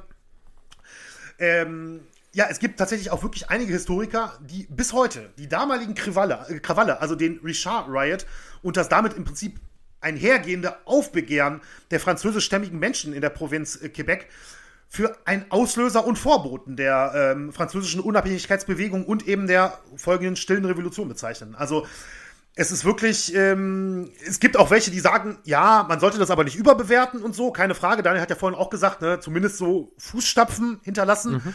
Aber es wird tatsächlich historisch von sehr vielen ähm, als so einer der ersten Momente oder vielleicht sogar der erste Moment betrachtet, in dem wirklich, ähm, ja, die französischstämmigen äh, oder die Franco-Kanadier, sag ich mal, in Quebec wirklich auf die Straße gegangen sind und sich gewehrt haben, auch wenn es natürlich mit Gewalt war in dem Fall, ähm, um eben in einem Thema, wo sie sich unterdrückt gefühlt haben durch die Engländer, ähm, ja, aufzubegehren im Endeffekt, weil Maurice Richard eben so eine große Persönlichkeit war, dass der im Prinzip ja für die Leute halt als unantastbar gegolten hat. Ne? Und ähm, als er, als er eben diese Strafe, die damals härteste Strafe der NHL-Geschichte, betone ich nochmal, äh, als die gegen ihn ausgesprochen wurde, da hat wahrscheinlich gar keiner groß überlegt, was hat er denn wirklich auf dem Eis angestellt oder sowas? Ja. Ist das vielleicht mhm. sogar gerechtfertigt? Sondern die Leute haben wahrscheinlich wirklich einfach nur gedacht, schon wieder hier, ähm, ne, die Engländer, Clarence Campbell, ist bei dem Namen ja jetzt auch kein Wunder, ne? So eine englische Machtfigur im Prinzip, die uns hier unterdrücken will, jetzt auf unseren größten Spieler ähm, draufprügelt im Endeffekt. Und tatsächlich wird das wirklich als einer, ja, der, der ersten Schritte da in dem, im Hinblick auf die, auf die Unabhängigkeitsbewegung und die stille Revolution mhm. be, ähm, beachtet heute noch. Also, die dann gar sagen, nicht, so, nicht so, still angefangen hat in dem Fall. Ich weiß gar nicht, warum richtig, die überhaupt richtig. die stille Revolution genannt wird. Das äh, habe ich gar nicht nachgeschaut. Fakt ist, äh, dass es ein wirklich interessantes Thema ist, äh, mhm. dass man sich da mal reinlesen kann. Und wenn du sagst, natürlich die Engländer und die Franzosen, ne, nur da, um das nochmal klarzustellen, wir reden jetzt schon in der Zeit von, von einem geeinten Kanada, also von, von ja. einem Land. Ja. Ne, also wenn nur, dass wir das einmal nochmal klar haben, die Anglo-Kanadier und die Franco-Kanadier. Aber natürlich, und dass das, wie das geschichtlich zusammenhängt, das haben wir ja auch kurz besprochen. Also, dass es natürlich alles fußt auf der englischen und französischen Kolonialgeschichte. Ähm, und dass das eben einfach bis heute, gerade in Kanada, noch Spuren trägt. Und dementsprechend kein Wunder, dass äh, einige Historiker da zumindest einen Anfang sehen. Das kennt man ja auch von anderen Revolutionen, äh, dass es eben teilweise Vorboten schon Jahre vorher auch gegeben hat, mhm. an die man sich dann erinnert. Und so, so, eine Revolution, so ein Konflikt, der, der kommt ja nicht aus nichts. Das baut sich ja über eine ganz lange Zeit auf und natürlich gibt es dann immer wieder ähm, Vorfälle auch im, im Vorfeld einer, eines solchen großen geschichtlichen Ereignisses, ähm, ja, die, die damit schon in Zusammenhang zu bringen sind. An der Stelle, Benny, vielen, vielen Dank für dafür, dass du uns durch dieses Thema so wunderbar geführt hast. Ein ganz neues Thema wieder, das wir, ich habe es ja, wir haben es ja beide schon gesagt, dass wir gar nicht auf dem Schirm hatten. Wahnsinnig spannend, eng mit der nordamerikanischen Geschichte verknüpft und ähm, eins, das weit über den Sport hinausgeht. Das finde ich immer auch spannend. Also wenn wir, wenn wir, mhm. wenn wir Themen haben, die eben nicht nur sportliche Relevanz haben oder direkte Auswirkungen eben nur auf den Sport, sondern die eben dann weit ins Gesellschaftliche, ins Politische hineinragen. Äh, hochspannend. Äh, vielen, vielen Dank dafür, Benny. Wir sind aber nicht am Ende denn wir haben es ja schon angekündigt. Wir äh, haben noch eine Top 3 vorbereitet. Ich leite einfach direkt mal über, Benny, zur Top 3, wenn das auch in deinem Sinne ist. Oder wolltest du noch irgendwas loswerden? Nee, nee, passt gut. Also, okay, dann passt wunderbar wir, jetzt gerade, ja. Dann legen wir los mit der Top 3. Es geht um natürlich Themen verwandt. Es war relativ schnell klar, dass wir diese Top 3 machen. Die Lieb unsere persönlichen Lieblings-NHL-Spieler der Geschichte. Also es geht hier nicht um eine Liste in Sports Illustrated, sondern um unsere persönlichen Favoriten. Äh, bestimmt wieder einige Überraschungen. Wir haben vorher gesagt, wir kennen ja wie immer unsere Listen nicht. Haben, ich habe vorher gesagt, dieses Mal bin ich mir relativ sicher, dass wir keine Überschneidung haben. Ich, mal sehen, wer weiß. Ähm, ich kann nur sagen, ich bin beeinflusst auf jeden Fall von, so wie das ja immer mal wieder der Fall ist, von einem Computerspiel. Das wollte ich nämlich noch ein, das wollte ich noch einwerfen. NHL 98. Das war eines der ganz groß überhaupt das Jahr, diese EA-Serie im Jahr 1998, FIFA 98 konnte man in der Halle spielen damals. Es war großartig und auch NHL 98, mein erstes NHL war das auf jeden Fall. Damals noch nicht auf Konsole gespielt, sondern auf PC, ohne Gamepad. Man konnte auf zwei Arten spielen. Entweder mit WASD über die Tastatur und den Pfeiltasten oder, und das war mein Favorit, mit der Maus. Linkstaste, links, äh, links, äh, nee, Quatsch, Rechtsklick war Pass- und Pokecheck und Linksklick war Schuss- und Bodycheck. Das war überragend, aber die Übersetzung, man konnte einfach mit den, äh, mit den Figürchen schneller laufen und besser und war, war wendiger, wenn man das mit der Maus gespielt hat und nicht mit der Tastatur. Und die Stars von NHL 98 sind tatsächlich auch die, die mich da in dieser Phase Ende des abgelaufenen Jahrtausends da äh, extrem in diese Sportart auch reingezogen haben. Also das war so meine erste, ja, meine erste wirkliche oder meine ersten Berührungspunkte mit der NHL. Dementsprechend finden sich Stars aus dieser Zeit auch in meiner Liste wieder. Und mhm. bevor wir anfangen, Benny, habe ich tatsächlich noch eine kleine Quizfrage an dich, die mir so ei, gekommen ei, ei. ist. Ja, ja, ei, Du, du denkst immer ei, ei, ei und im Endeffekt kannst du dann doch immer fast alles beantworten, wenn ich mit meinen spontanen Quizfragen um die Ecke komme. Vier mhm. deutsche mhm. Spieler haben bislang den Stanley Cup gewonnen. Can you name them? Oh Gott. Ei, ei, ei, ei, ei. Also das kriege ich, krieg ich nicht. Also Uwe Krupp, glaube ich. Sehr gut. Ähm, ist einer dann ähm, vielleicht Dennis Seidenberg? Boah, sehr gut, Benny. Du bist sogar, du bist okay. sogar in der chronologischen Reihenfolge hier. Ach echt? Okay, ja. okay, okay. Ähm, ja, dann, boah, also ich, ich, bin schon mal zufrieden. Also mit zwei bin ich schon mal gar nicht, ja, nicht ganz sind sehr gut. oder so. Ähm, ich überlege gerade, wer ist denn da in den letzten Jahren noch, noch gewesen? Boah. Also wenn du Drei willst, gebe ich dir. Keinen? Nein, Dreiseitel hatte noch keinen. Wenn du willst, gebe ich dir aber die Jahre 2016, 17 und 18. Zwei Spieler, einer zweimal. 16, 17 und einer 2018. Wenn du nicht mehr willst, dann, äh, nee, dann löse ich nee, da auf. Du, da, musst, da musst du auflösen. Ich löse auf. Wir fangen an, hast du richtig gesagt, mit Uwe Krupp 1996 mit den Colorado Avalanche und 2002 mit den Detroit Red Wings, allerdings ohne in der Finalserie gespielt zu haben, damals Uwe Krupp beim zweiten. Beim ersten Stanley Cup Sieg, Uwe Krupp, erster Deutscher überhaupt, hat er ja sogar im entscheidenden Spiel den 1-0 Siegtreffer in der Overtime erzielt als Verteidiger damals unterwegs gewesen. Uwe Krupp, langjähriger, mehrfacher Trainer Kölner Haie, Bundestrainer, alles gewesen. Ähm, Dennis Seidenberg hast du richtig genannt mit den Boston Bruins, einem der sechs Gründerclubs im Jahr 2011. Dann Tom hey, äh, Entschuldigung, nee, nee, ja. also Gründung 17 waren es ja nur vier. Einer der Original Six. So. Oh ja, aber meine ich ja. Ah, sorry, ist er ist einer der Original ja. Six. So, sorry, genau. Ja. Äh, das ist natürlich korrekt. Tom Kühnhackel mit den Pittsburgh Penguins 2016 ah, ja. und 2017 zusammen mit Sidney Crosby den Stanley Cup gewonnen und mhm. Goalie Philipp Grubauer mit den Washington Capitals 2018. Aber zwei von vier Neben Benny Alexander Ovechkin, sind, ja, richtig. Ach, neben Alex Ovechkin, genau. Ja, aber das ist äh, trotzdem äh, eine gute Quote gewesen. 50 Prozent, Benny, damit kann man leben. Jetzt. Das weiß man, sieht man, dass ich alt bin oder alt werde. ja. Ja, jetzt kommen wir dann zu unseren Top 3, Benny. Ich überlasse dir, ob du anfangen möchtest oder nicht. Ja, kein Problem. Ich äh, fange gerne an und ich muss auch sagen, dass tatsächlich auch bei mir ähm, durchaus, also vor allen Dingen auch Platz 1 tatsächlich, möchte mhm. ich auch schon mal vorweg sagen, auch wirklich NHL 98 geprägt ist. Also das war, glaube ich, auch mein erstes NHL-Spiel. Aber ich fange erstmal an mit Platz 3 und ähm, Platz 3 ist für mich tatsächlich Pavel Datsjuk. Mhm. Ähm, von 2001 bis 2016 in der NHL, Detroit, nur bei den ne? Detroit Red ja. Wings machte in der NHL insgesamt 953 Spiele mit 314 Toren, 604 Assists, was logischerweise dann nach Adam Riese zu 918 Scoring-Punkten führte. Und ähm, dazu gewann zweimal den Stanley Cup mit Detroit, wurde mit Russland 2018 Olympiasieger, 2012 Weltmeister, viermal ins All-Star-Team der NHL gewählt und er spielte halt vor allem ähm, in einer Zeit, auch in der ich die Liga wirklich sehr intensiv verfolgt habe. Das war nämlich vor allem so 2007 bis 2010, 11 rum. Da habe ich wirklich sehr, sehr viel noch ähm, NHL geguckt. Ich erinnere mich noch damals über Sky gab es ja ähm, ESPN America. Vielleicht erinnert sich der ein oder andere noch äh, daran. Ein, ähm, ja, ein im Prinzip für Europa, glaube ich, war das mhm, in, ähm, produzierter Sender von ESPN, wo sehr viel Live-Sport aus den USA lief und es war wirklich, ähm, also ich war, das hat damals zeitlich natürlich bei mir auch gut gepasst. Ich hatte relativ viel Zeit so in der, damal in der damaligen Phase und da habe ich wirklich super, super viel Eishockey geguckt und extrem viel in den Playoffs. Und ähm, das war eben auch so eine Zeit, wo Datsjuk extrem, extrem stark war. Und das waren eben vor allem auch die Playoffs 2008. Da habe ich sehr, sehr viele Spiele gesehen. Er war dort mit 10 Toren und 13 Assists in 22 Spielen herausragend.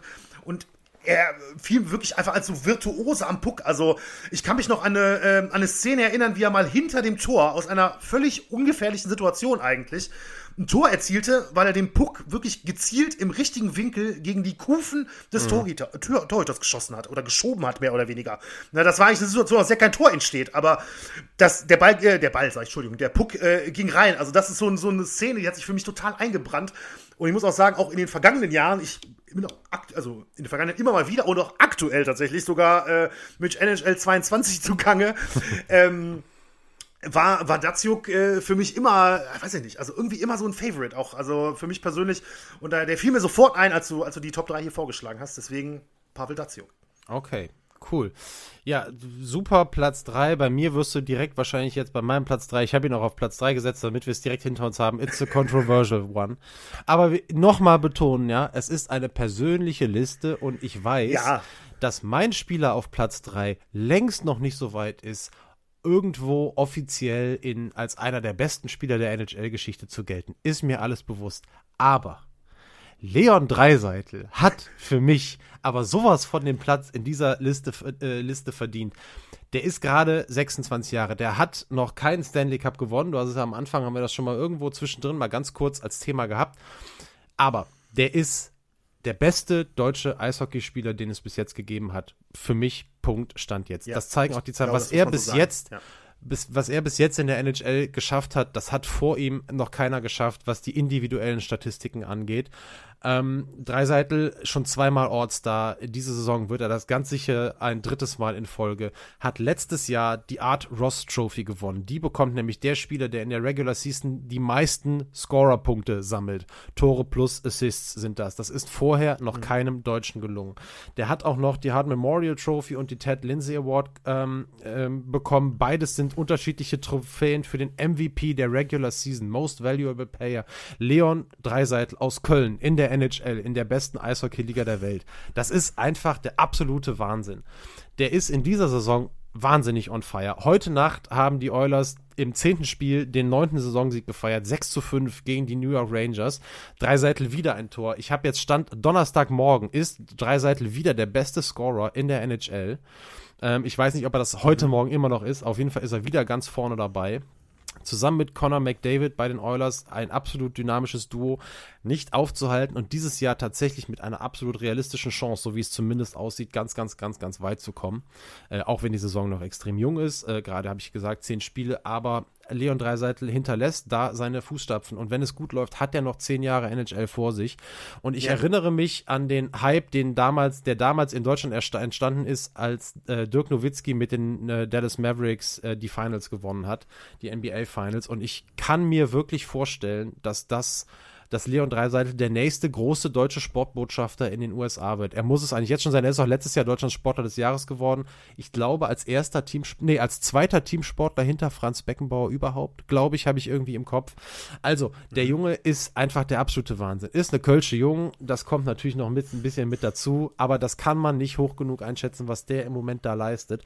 Und wie gesagt, er ist nicht einer der besten Spieler der NHL-Geschichte, alles klar, aber in meiner persönlichen Liste muss der einen Platz haben. Punkt. Ja, also ich äh, finde, da kann man meiner Meinung nach überhaupt nichts dagegen sagen. Ich finde sogar, man sollte den Satz vielleicht sagen, er ist noch nicht einer der besten Spieler der NHL-Geschichte, denn wer weiß, was in den nächsten zehn Jahren noch mhm. passiert. Ähm, er hat auf jeden Fall einen Grundstein gelegt, dass, dass man sagen kann, na, dann gucken wir mal erst, was in den nächsten Jahren eben so passiert, denn er ist absolut herausragend aktuell und ich kann es hundertprozentig nachvollziehen, was du, ähm, was du gesagt hast und dass er hier auf deine Liste kommt. Deine, wie gesagt, ich betone es nochmal, unserer persönlichen Lieblingsspieler. Ähm, da gibt es äh, meiner überhaupt keinerlei Kritikpunkt von so. meiner Seite. Alles klar, Platz 2, Benny. Platz 2 bei mir ist auch tatsächlich heute noch aktiv in der NHL.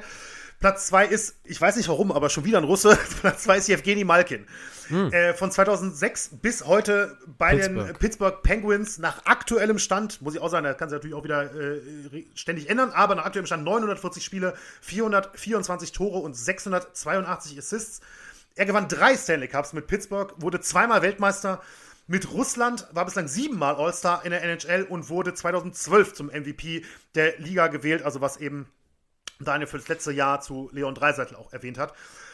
Und ähm, ich fand Malkin immer, also ich weiß nicht, das ist auch so ein persönliches Ding bei mir irgendwie, keine Ahnung. Ich mag häufig ähm, in Sport, äh, ja im Sport allgemein eigentlich oder im, Team, im Teamsport allgemein, mag ich häufig den besonders gerne, der auch richtig gut ist, aber im Schatten von einem großen Superstar noch steht. Im Schatten ne? von Sidney Crosby in dem Fall. Äh, genau, und natürlich Malkin im Schatten von Sidney Crosby, Sid the Kid, das große Wunderkind äh, Kanadas, was er ohne Zweifel ist. Sicherlich ist, kann man, man glaube ich, man sollte sogar schon sagen, dass Sidney Crosby einer der größten Eishockeyspieler der Geschichte mhm. ist, oder zumindest der letzten Dekade, da ist er wahrscheinlich der Beste. Ähm, aber für mich hat dann irgendwie so Malkin, der trotzdem herausragend war, natürlich, haben ja die Statistiken gerade auch gezeigt, für mich macht das sowas immer besonders sympathisch irgendwie, weil er halt trotzdem auch so unglaublich gut war und auch häufig da war, wenn die Penguins ihn gebraucht hatten, weil Crosby zum Beispiel verletzt war oder so. Und ähm, jetzt zitiere ich, also Sports Illustrated kommt jetzt auch Natürlich. auf meiner Seite nochmal vor. Nur kurz einmal, also ich habe einen Sports Illustrated Artikel gelesen, wo er als der beste, zweitbeste Spieler eines NHL-Teams aller Zeiten äh, bezeichnet wurde, Malkin. Mhm. Und äh, ja, ich finde sowas immer besonders sympathisch. Und für mich wirklich in Erinnerung geblieben, auch, da sind wir wieder in der gleichen Phase, wo ich wirklich sehr viel geguckt habe, gerade in den Playoffs, ähm, ist die Saison 2008, 2009 oder halt auch die Playoffs danach, wo Malkin wirklich mit 14 Toren und 22 Assists in 24 Playoffs spielen. Das muss man sich mal vorstellen, was das für eine Bilanz ist. Zum Playoff-MVP auch gewählt wurde in dem Jahr. Und ich habe damals die Stanley Cup Finals zwischen Pittsburgh und den Detroit Red Wings, damals übrigens auch mit Tatsyuk auf der anderen Seite, komplett gesehen und Malkin war einfach der absolut herausragende Spieler, hat da wirklich sogar mal Crosby äh, in den Schatten gestellt für, für diese paar Wochen und mich extrem begeistert. Also deswegen, ich bin heute noch, heute noch wirklich ein Fan von ihm, muss ich sagen. Cool, finde ich richtig cool. Auch diese, deine Begründung mit bester zweiter Spieler und dieses sympathische, ich kann das total nachempfinden. Ich war immer, es gab ja immer diesen großen, die große Diskussion Sidney Crosby oder Alexander Ovechkin. Der eine, äh, mhm. es gab, gibt keinen, der beide mag, ne, so bei den Eishockey-Fans. es gibt nur die eine oder die andere Seite.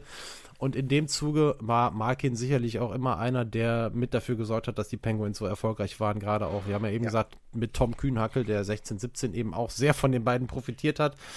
Cooler zweiter Platz, äh, kann ich total nachvollziehen. Bei mir gehen wir in der Geschichte jetzt eben etwas weiter zurück. Ich hatte ja das ja mal angekündigt, NHL 98 als Auslöser dafür, dass Ende der 90er Jahre meine NHL-Begeisterung eben extrem groß war gepaart damit, dass ich immer ein Fable für Goalies habe, äh, weil ich mhm. selber einer war und, äh, also nicht im Eishockey, sondern im Fußball, aber natürlich trotzdem sportartenübergreifend da immer schon genau hingeguckt habe und im Eishockey die Reflexe von Torhütern immer so eine Riesenrolle spielen, fand ich immer super. Und der beste von allen für mich ist mein Platz zwei, das ist Martin Brodeur. Martin Brodeur, auch Kanadier, Ähm, ganz, ganz lange Zeit den Großteil seiner Karriere bei den New Jersey Devils allerdings verbracht, nicht in einem kanadischen Franchise. Von 92 bis 2014 hat er da gespielt, hat insgesamt in der NHL gespielt, bis er 43 Jahre alt war, hält die Rekorde für die meisten Shootouts, also die meisten Spiele ohne Gegentor, 103 sind das in der Regular Season, ist der Goalie immer noch mit den meisten gewonnenen Spielen in der NHL-Historie, hat dreimal den Stanley Cup gewonnen und ist seit 2018 in der Hall of Fame. Und ich habe es schon mal gesagt, vor allem was so Paraden anging, wo ich dann immer drauf gucke, ähm, war der so besonders, weil, er, wenn man auch so Highlight-Reels von ihm anguckt, es gibt so viele Szenen, wo er eigentlich schon geschlagen war. Teilweise wie eine Schildkröte auf dem Rücken irgendwie hilflos auf dem Eis lag. Mhm. Ist ja gar nicht so leicht, sich dann da wieder hochzuhieven und dann trotzdem noch den Handschuh, den Stock oder ein Bein oder was auch immer nach oben bekam, um dann irgendwie eine Monsterparade rauszuhauen. Äh, einfach, ein, ich glaube auch einfach ein geiler Typ und der beste Torhüter, ganz knapp, das will ich auch noch sagen, kurz die Honor Roll mit reinbringen, Dominik Hajek und vor Patrick Rohr, der eigentlich mhm. für meine Franchise spielte. Ich bin eigentlich immer, da kommen wir vielleicht aber später noch zu. Deswegen will ich nicht zu viel verraten. Beide auch geil, aber Martin Brodeur für mich die Nase noch knapp vorne, mein Platz 2. Damals, äh, also erstmal finde ich, finde ich super, dass du auch einen Torwart mit reingenommen hast. Äh, Martin Brodeur ist natürlich eine absolute Legende, sicherlich einer der besten Torhüter der NHL-Geschichte. Aber damals, auch gerade die Zeit von NHL 98, Olaf Kölzig damals, ne? Bei oh, den, glaub, Washington, Washington Capitals, damals. Ja. Stimmt. Der war auch extrem gut. Der ist sogar mal, ich weiß jetzt nicht mehr in welchem Jahr, aber irgendwo um die Jahrtausendwende ist er sogar in einem Jahr zum besten Torwart der Liga gewählt worden. Also, mhm da hatte, der hat natürlich nie einen Stanley Cup gewonnen, aber mhm. Olaf Kölzig war wirklich. Oh, ähm, oh, stimmt, ey. Ja, ja. für das deutsche Eishockey ein, ein herausragender Spieler da. Ja. ja. That's true. Dein Platz 1, Benny. Mein Platz 1. Und mein Platz 1 ist jetzt wirklich auch der Spieler, der so eben auch auf 98 irgendwie, NHL 98 irgendwie zurückgeht oder die Zeit mhm. und mich dann irgendwie auch das ganze Leben begleitet hat. Das war der Spieler, wo ich gedacht habe, könnte es eine Überschneidung tatsächlich geben. Ja, ich bin auch gespannt. Jaromir Jagr. Ja, okay. ja verstehe. Also kann ich 100% verstehen, aber wir haben keine Überschneidung. Ja. Okay, wir haben keine Überschneidung. Okay. Ja, also für mich ist er wirklich einer der größten Spieler aller Zeiten. Einer der ersten halt, an die ich mich halt auch schon erinnern kann, ne, wenn ich halt äh, zurückdenke, wann ich mich erstmals in irgendeiner Form für Eishockey interessiert habe. Mit einigen Pausen spielte er von 1990 bis 2018 in der NHL, also eine unglaublich lange Karriere. Hat er mit, ich glaube, 45 war es am Ende, sogar noch in der NHL gespielt. Das muss man sich mal vorstellen, ne? Also als mhm. Feldspieler. Und nicht nur als also Verteidiger gab es ja auch ein paar ältere. Ne? Chris Chelios fällt mir jetzt spontan ein, der auch, glaube ich, sehr lange gespielt hat bei den äh, Detroit Red Wings. Aber Jage war ja wirklich was ganz Besonderes. Und er machte 1733 Spiele in der NHL. Erzielte 766 Tore und 1155 Assists. Also wirklich absolut, absolut wahnsinnige Zahl. Ich glaube, er ist mittlerweile sogar ähm, Platz 2 hinter Wayne Gretzky, der natürlich niemals eingeholt wird, ähm, was die Scoring-Liste mhm. angeht, die All-Time-Scoring. Ich glaube, Jager ist tatsächlich mittlerweile Platz 2. Ich bin, jetzt, ich bin mir jetzt nicht hundertprozentig sicher. Mag der hat aber doch, hat der nicht sogar zwischendurch noch in der KHL mal gespielt? Ja, genau, der ja, ist ne? zwischendurch mal gewechselt. Ja, der spielt ja heute immer noch äh, in Tschechien, nämlich in seinem eigenen Team. Ich, äh, erste oder zweite tschechische Liga, hat er ein eigenes Team mittlerweile und spielt da auch immer noch steht er immer noch auf dem Eis. Unglaublich. Und ähm, ja, er gewann zweimal den Stanley Cup, wurde 1998 Olympiasieger mit Tschechien in Nagano damals, 2005 und 2010 mit den Tschechen Weltmeister. Er ist 13-facher All-Star, wurde 1999 MVP in der NHL, also genau in der Zeit ungefähr, von der wir vorher gesprochen haben. Ja, gilt natürlich als einer der besten rechten Flügelspieler äh, in der Eishockey-Geschichte. Und ähm, ich habe auch noch einen lustigen Fun-Fact gefunden, den ich allerdings tatsächlich vorher nicht wusste, aber hier gerne noch teilen möchte. Denn während des Lockouts in der Saison 94-95 wo ja äh, ein Großteil der NHL-Saison nicht gespielt wurde nach den ganzen äh, Streitereien etc., Spielergewerkschaft und so, machte äh, Jager, der damals wohlgemerkt 94, 95 schon wirklich einer der besten Spieler der Welt war, ähm, ein einziges Spiel in der zweiten deutschen Eishockey-Bundesliga, nämlich in Gelsenkirchen bei den Schalke Haien, Wahnsinn. die mir auch kein Begriff waren bisher. Nee. Und er machte in diesem einen Spiel nach 27 Sekunden ein Tor und legte dann noch 10 Assists auf für 11 Scorerpunkte in dem einen Spiel. Und als Bezahlung wollte er in Gelsenkirchen tatsächlich, ohne Witz, nur ein Jägerschnitzel mit Pommes und Mayo. Das gibt's ja nicht. Kein, kein Scherz. Da das gibt es heute noch Artikel, die man darüber lesen kann. Unter anderem in der Reviersport ist, äh, ist ein sehr, sehr lohnenswerter, muss ich sagen, online zu sehen, wo ich wirklich schmunzeln musste auch öfters. Also vorher noch nie davon gehört, muss ich echt sagen. Mhm. Und ähm, ja, ein Spiel in Gelsenkirchen bei den, äh, in der, ich glaube, irgendwie Emscher Halle oder so hieß das Ding, äh, bei den Schalke Haien, 94, 95, 11 Scorer-Punkte. Wahnsinn. Jägerschnitzel, Pommes Mayo. Tschüss. Ja, das ist krass. Ja, geiler Platz 1, Benny. Also, Jager, ich, also ich hatte schon vermutet, dass wir beide nicht Wayne Gretzky haben, weil es auch einfach vor unserer Zeit war. Ja, ja. Ähm, das ist natürlich der, der, der ja gilt als Greatest of All Time, aber wenn man Ja, so gar Frage, keine. Verbindung ähm, Mhm. dazu hat, dann ist es eben auch schwer, die Leute in die Liste aufzunehmen. Dementsprechend auch da keine Überraschung. Jaromir Jager ging mir natürlich auch durch den Kopf. Äh, irrer Typ und, und richtig gut. Der, mein Platz 1, zu dem ich einfach, und das ist auch, ist halt auch einfach wieder diese Geschichte, das ist der Grund, warum ich zusammen eben mit NHL 98 habe wegen diesem Kerl nur diese Franchise gespielt. Es geht um die Colorado Avalanche, die ich habe null Bezug, das war einfach mein Team, ich fand die immer Hammer. Über Jahre hinweg habe ich die verfolgt und der absolut aller allergeilste Spieler war eben nicht Uwe Krupp, obwohl es der der Deutsche in der Truppe war für die, sondern es war Peter Forsberg. Peter Forsberg, der Center der Colorado Avalanche, ähm, der für mich, der Schwede, ich immer auch ein Fable für Schweden gehabt, gerade im Eishockey, auch die Nationalmannschaften, wenn es nicht um die deutsche Nationalmannschaft ging, war ich immer, habe ich immer zu Schweden gehalten, tue ich auch heute noch. Und Forsberg hat auch die schwedische Nationalmannschaft geprägt wie kein anderer Spieler. Der absolute Star der Colorado Avalanche. Der hat tatsächlich eine sehr interessante Trade-Geschichte, ähm, die, dich, die dich sicher auch interessieren wird. Ich weiß nicht, ob du es wusstest. Ich wusste es vorher gar nicht. Äh, es gab einen sehr aufsehenerregenden Trade damals zu den Quebec Nordiques. Und da können wir tatsächlich den, äh, den Bogen schlagen. Die Quebec Nordiques waren tatsächlich die Vorgänger-Franchise der Colorado Avalanche, eben in, in Quebec, dem, der, der Provinz, der wir uns ja heute in unserer Folge auch gewidmet haben.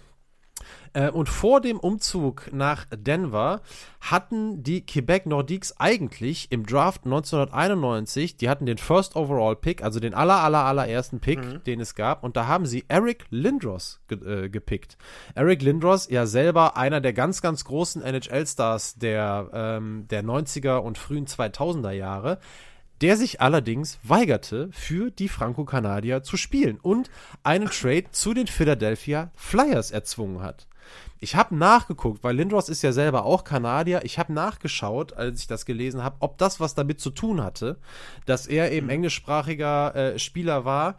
Und es hatte insofern was damit zu tun, so ist es zumindest zu lesen, dass Lindros kein Französisch lernen wollte. Ich habe nichts gefunden, ähm, dass das wirklich was mit einer Abneigung gegen Franco-Kanadier zu tun hat. Ich kann das jetzt auch nicht hundertprozentig ausschließen, aber es stand zumindest nirgendwo. Es gab dann noch irgendwie einen Besitzer von den Nordiques, mit dem äh, Lindros nicht, nicht einverstanden war. Der hat wohl ein paar Dinge abgezogen und Lindros hat gesagt, für den will ich nicht spielen. Ähm, Fakt ist, wie gesagt, eine wirkliche Abneigung gegen Franco-Kanadier ist nirgendwo rauszulesen. Die haben ihn natürlich gehasst. Und es gab irgendwann nach Karriereende wurde ihm in einer Radioshow mal witzigerweise ein, äh, ein Trikot von den Nordiques geschenkt, ein altes. Und das war das erste Mal, dass er das dann angezogen hat. Aber es sollte, wie gesagt, gar nicht um Eric Lindros gehen, sondern Ja. um Peter Forsberg. Der nämlich im Gegenzug an Nummer 6 war der von den Philadelphia Flyers gepickt worden im 91er Draft. Und der ging, und jetzt musst du dir diesen Trade mal reinziehen. Der ging für Eric Lindros nach Quebec. Und dazu kamen fünf weitere Spieler und zwei Erstrunden-Picks für 1993 und 1994. Alles nur für Eric Lindros. Dieser Trade gilt als einer der einseitigsten Trades überhaupt und der ist die absolute Basis dafür, dass die Colorado Avalanche, die sie dann ab 1995 nach dem Umzug nach Denver waren, die absolut erfolgreichste Phase ihrer Franchise-Geschichte direkt hingelegt haben. Ähm, dieser Trade ist einfach Wahnsinn. Jetzt muss man sagen, ein letzter Satz zu Eric Lindros, der ist zur absoluten Franchise-Legende in Philadelphia geworden, hat da unglaublich äh, erfolgreiche Zeiten gefeiert, war einer der besten Einzelspieler, sicherlich auch in der Zeit in der NHL, aber dieser Trade hat eigentlich einfach keinen Sinn gemacht, weil Forsberg war kein Deutsch schlechter, noch fünf weitere Spieler und Picks, also äh, Erstrunden-Picks, Ja. also äh, einfach nur, einfach nur irre. Forsberg spielte direkt äh, eine starke Saison, 116 Punkte äh, in dem Jahr, in dem 1996, in dem Jahr, als die Avalanche zum ersten Mal den Stanley Cup gewann. Äh, 2001 äh, folgte der zweite Stanley Cup-Sieg, 94 und 2006 wurde Forsberg mit Schweden Olympiasieger. Schon 92 und 98 war er mit Schweden Weltmeister geworden und ist dadurch Mitglied im Triple Gold Club, also Spieler, die sowohl den Stanley Cup als auch die Olympischen Spiele und die Weltmeisterschaften gewonnen haben und ihm gelangen alle, alle drei gleich zweimal. Man wird noch stark. andere Spieler finden, ähm, die mehr Titel und Tore und Assists haben, aber der war eben supergeiler Eishockeyspieler, aber immer auch einer, und das finde ich dann immer so super, wenn die Jungs das vereinen, der war immer auch einer, der dahin gegangen ist, wo es weh tut. Also wenn man das auch gesehen mhm. hat, dieser Mix, wir haben eben schon mal über die Enforcer gesprochen, eigentlich war Forsberg einer, ähm, der, der geschützt werden musste, aber er war eben auch einer, der selber ausgeteilt hat und der sich auch selber zu schützen wusste. Und das äh, ist dann vielleicht auch nochmal der kleine Link zu, ähm, ja, zum Protagonisten von unserer heutigen Folge, zu ähm, Maurice Richard. Maurice Richard, ja, ja, also ja, ja stimmt. Gibt es ähm, sicherlich die ein oder andere Parallele. Ja, er war das absolute Aushängeschild im Welteishockey in, in den 90er Jahren, äh, zumindest in der Zeit, als die Avalanche die, den Stanley Cup gewonnen haben. Und deswegen, äh, ja, Peter Forsberg für mich die Nummer eins. Ganz kurz noch, auch da eine Parallele, aber die teilt er mit ganz vielen NHL-Spielern. Ganz viele schwere Verletzungen gehabt. Ähm, mhm. Ganz, ganz viele. Er meinte über, ich glaube, er hat selber gesagt, zwölf Operationen äh, gehabt während seiner Karriere. Hat einmal sogar, musste ihm seine Milz entfernt werden, nachdem er äh, durch eine Verletzung eine Milzruptur äh, ähm, erlitten hat. Also, äh, der hat auch eine ganze Menge hinter sich, aber ja, Peter Forsberg, meine Nummer 1, NHL 98, Colorado Avalanche. ja, top, also muss ich wirklich sagen. Also, äh, Finde ich, finde ich auch eine sehr starke Liste, eine sehr starke Nummer 1 natürlich. Äh, ich musste tatsächlich gerade, war, da, war da nicht auch noch gerade, vielleicht dann eher so Anfang der 2000, ich bin mir nicht mehr sicher, aber die hat noch dann auch noch Joe Sakic, oder? Das, Als, den, äh, den hatten wir auch, Joe so Sakic. Kongenialen Partner die haben zusammengespielt, ne? die haben zusammen die Stanley Cups ja. geholt. Der war vorher ja, ja, auch der Captain der Mannschaft. Ähm, und das ist, da würde es vielleicht sogar der ein oder andere sich drum streiten. Wer ist eigentlich da die Nummer eins und wer ist da die Nummer zwei? Ich glaube, wahrscheinlich werden die meisten sagen, das Pendel schlägt zugunsten von Peter Forsberg aus. Aber mhm. dann wäre vielleicht Joe, Joe Sakic einer der hinter, ähm, äh, wie heißt er hier von Pittsburgh? Wen hast du eben gehabt? Wie heißt er? Äh, Malkin, Malkin, Malkin, ja. der ja. zweitbeste zweite Star der Geschichte ja. oder wie auch immer. Aber ja. Ja, ja, genau, genau, genau, genau. Und im Tor habe ich eben schon mal kurz gesagt, Patrick Roy, auch einer der ganz, ja. ganz großen Goalies äh, der NHL-Geschichte. Äh, in manchen Statistiken sogar noch vor Martin Brodeur angesiedelt. Milan Heyduk, weiß ich noch, der war in dieser Truppe drin, der hat Stimmt, auch ewig da ja. gespielt. Äh, ja, Uwe ja. Krupp haben wir schon genannt, also eine Mannschaft voller Legenden. Ähm, mhm. Ja. Absolut, absolut, keine Frage. Haben wir's. Ja, spannend. Also, äh, weiß nicht, also so wie wir jetzt auch gerade noch ins Plaudern gekommen sind, ist es ja sehr überraschend eigentlich, dass wir 37 Folgen gebraucht haben, um mal über Eishockey zu sprechen. Aber ja, Tatsache. Äh, ja, hat, hat Spaß gemacht, muss ich sagen, wirklich. Ja, absolut. Wir sind auch dies, wir haben eine ganz humane Zeit. Letztes Mal waren wir eine Stunde 40. Wir haben ein bisschen äh, länger unsere Pause heute gemacht. Also wir sind ein bisschen kürzer, was ja auch nicht schadet, Benny. Noch einmal an der Stelle vielen, vielen Dank. Schöne Top 3 auch wieder gewesen. Hat sowieso wie immer Spaß ja, gemacht mit danke. dir. Und äh, ja, soll ich schon mal den Hint geben auf nächste Woche? Poch. Ja, das äh, wollte ich gerade äh, erbitten. Ja, du wolltest das gerade erbitten. Ich habe mir keine Gedanken gemacht, wie ich das anteasere, aber wir haben in unserem Podcast schon so oft die Goat-Diskussion geführt. Das könnte nächste Woche, wenn wir uns wieder dem Fußball zuwenden, erneut der Fall sein. So, okay, vielleicht, okay. vielleicht ja. habe ich jetzt schon zu viel verraten, aber wir müssen ja auch kein ja, Drama ja, das ist ja nicht schlimm. Ja, der Mensch, mit dem wir uns nächste Woche beschäftigen, ist einer der ganz, ganz häufig genannten, wenn es darum geht, wenn ihr uns Themenvorschläge schickt. Äh, und es ist nicht O.J. Simpson. Ja. noch heimliche Fußballkarriere halt. Noch nicht. Nein, nein, aber tatsächlich werden wir morgen äh, gleich, glaube ich, aus mehreren Zuschriften, in mehreren Zuschriften einen Haken machen können, sage ich mal, ja, jetzt, äh, ja, in zwei Wochen. Das stimmt. Alles klar. Absolut. So, dann wissen wir, wo es darum geht. Dankeschön, Benny. Genau, freue ich mich drauf. Ich danke dir auch, Daniel. Äh, ja, natürlich jetzt noch einen schönen Geburtstag, um Himmels Willen, das darf ich jetzt nicht vergessen. Ja, danke. ne? Und äh, ja, allen da draußen natürlich, wie immer, vielen lieben Dank fürs Zuhören. Wie am Anfang schon mal gesagt, schreibt uns gerne weiterhin über schattenseiten.podcast.gmail.com auch weitere Themenvorschläge. Sind natürlich gerne gesehen, genauso wie Reaktionen, äh, Meinungen und ähm, alles Mögliche, was ihr, was ihr uns gerne mitteilen möchtet. Ansonsten von meiner Seite, ja, vielen Dank fürs Zuhören. Bis in zwei Wochen. Bis in zwei Wochen. Tschö.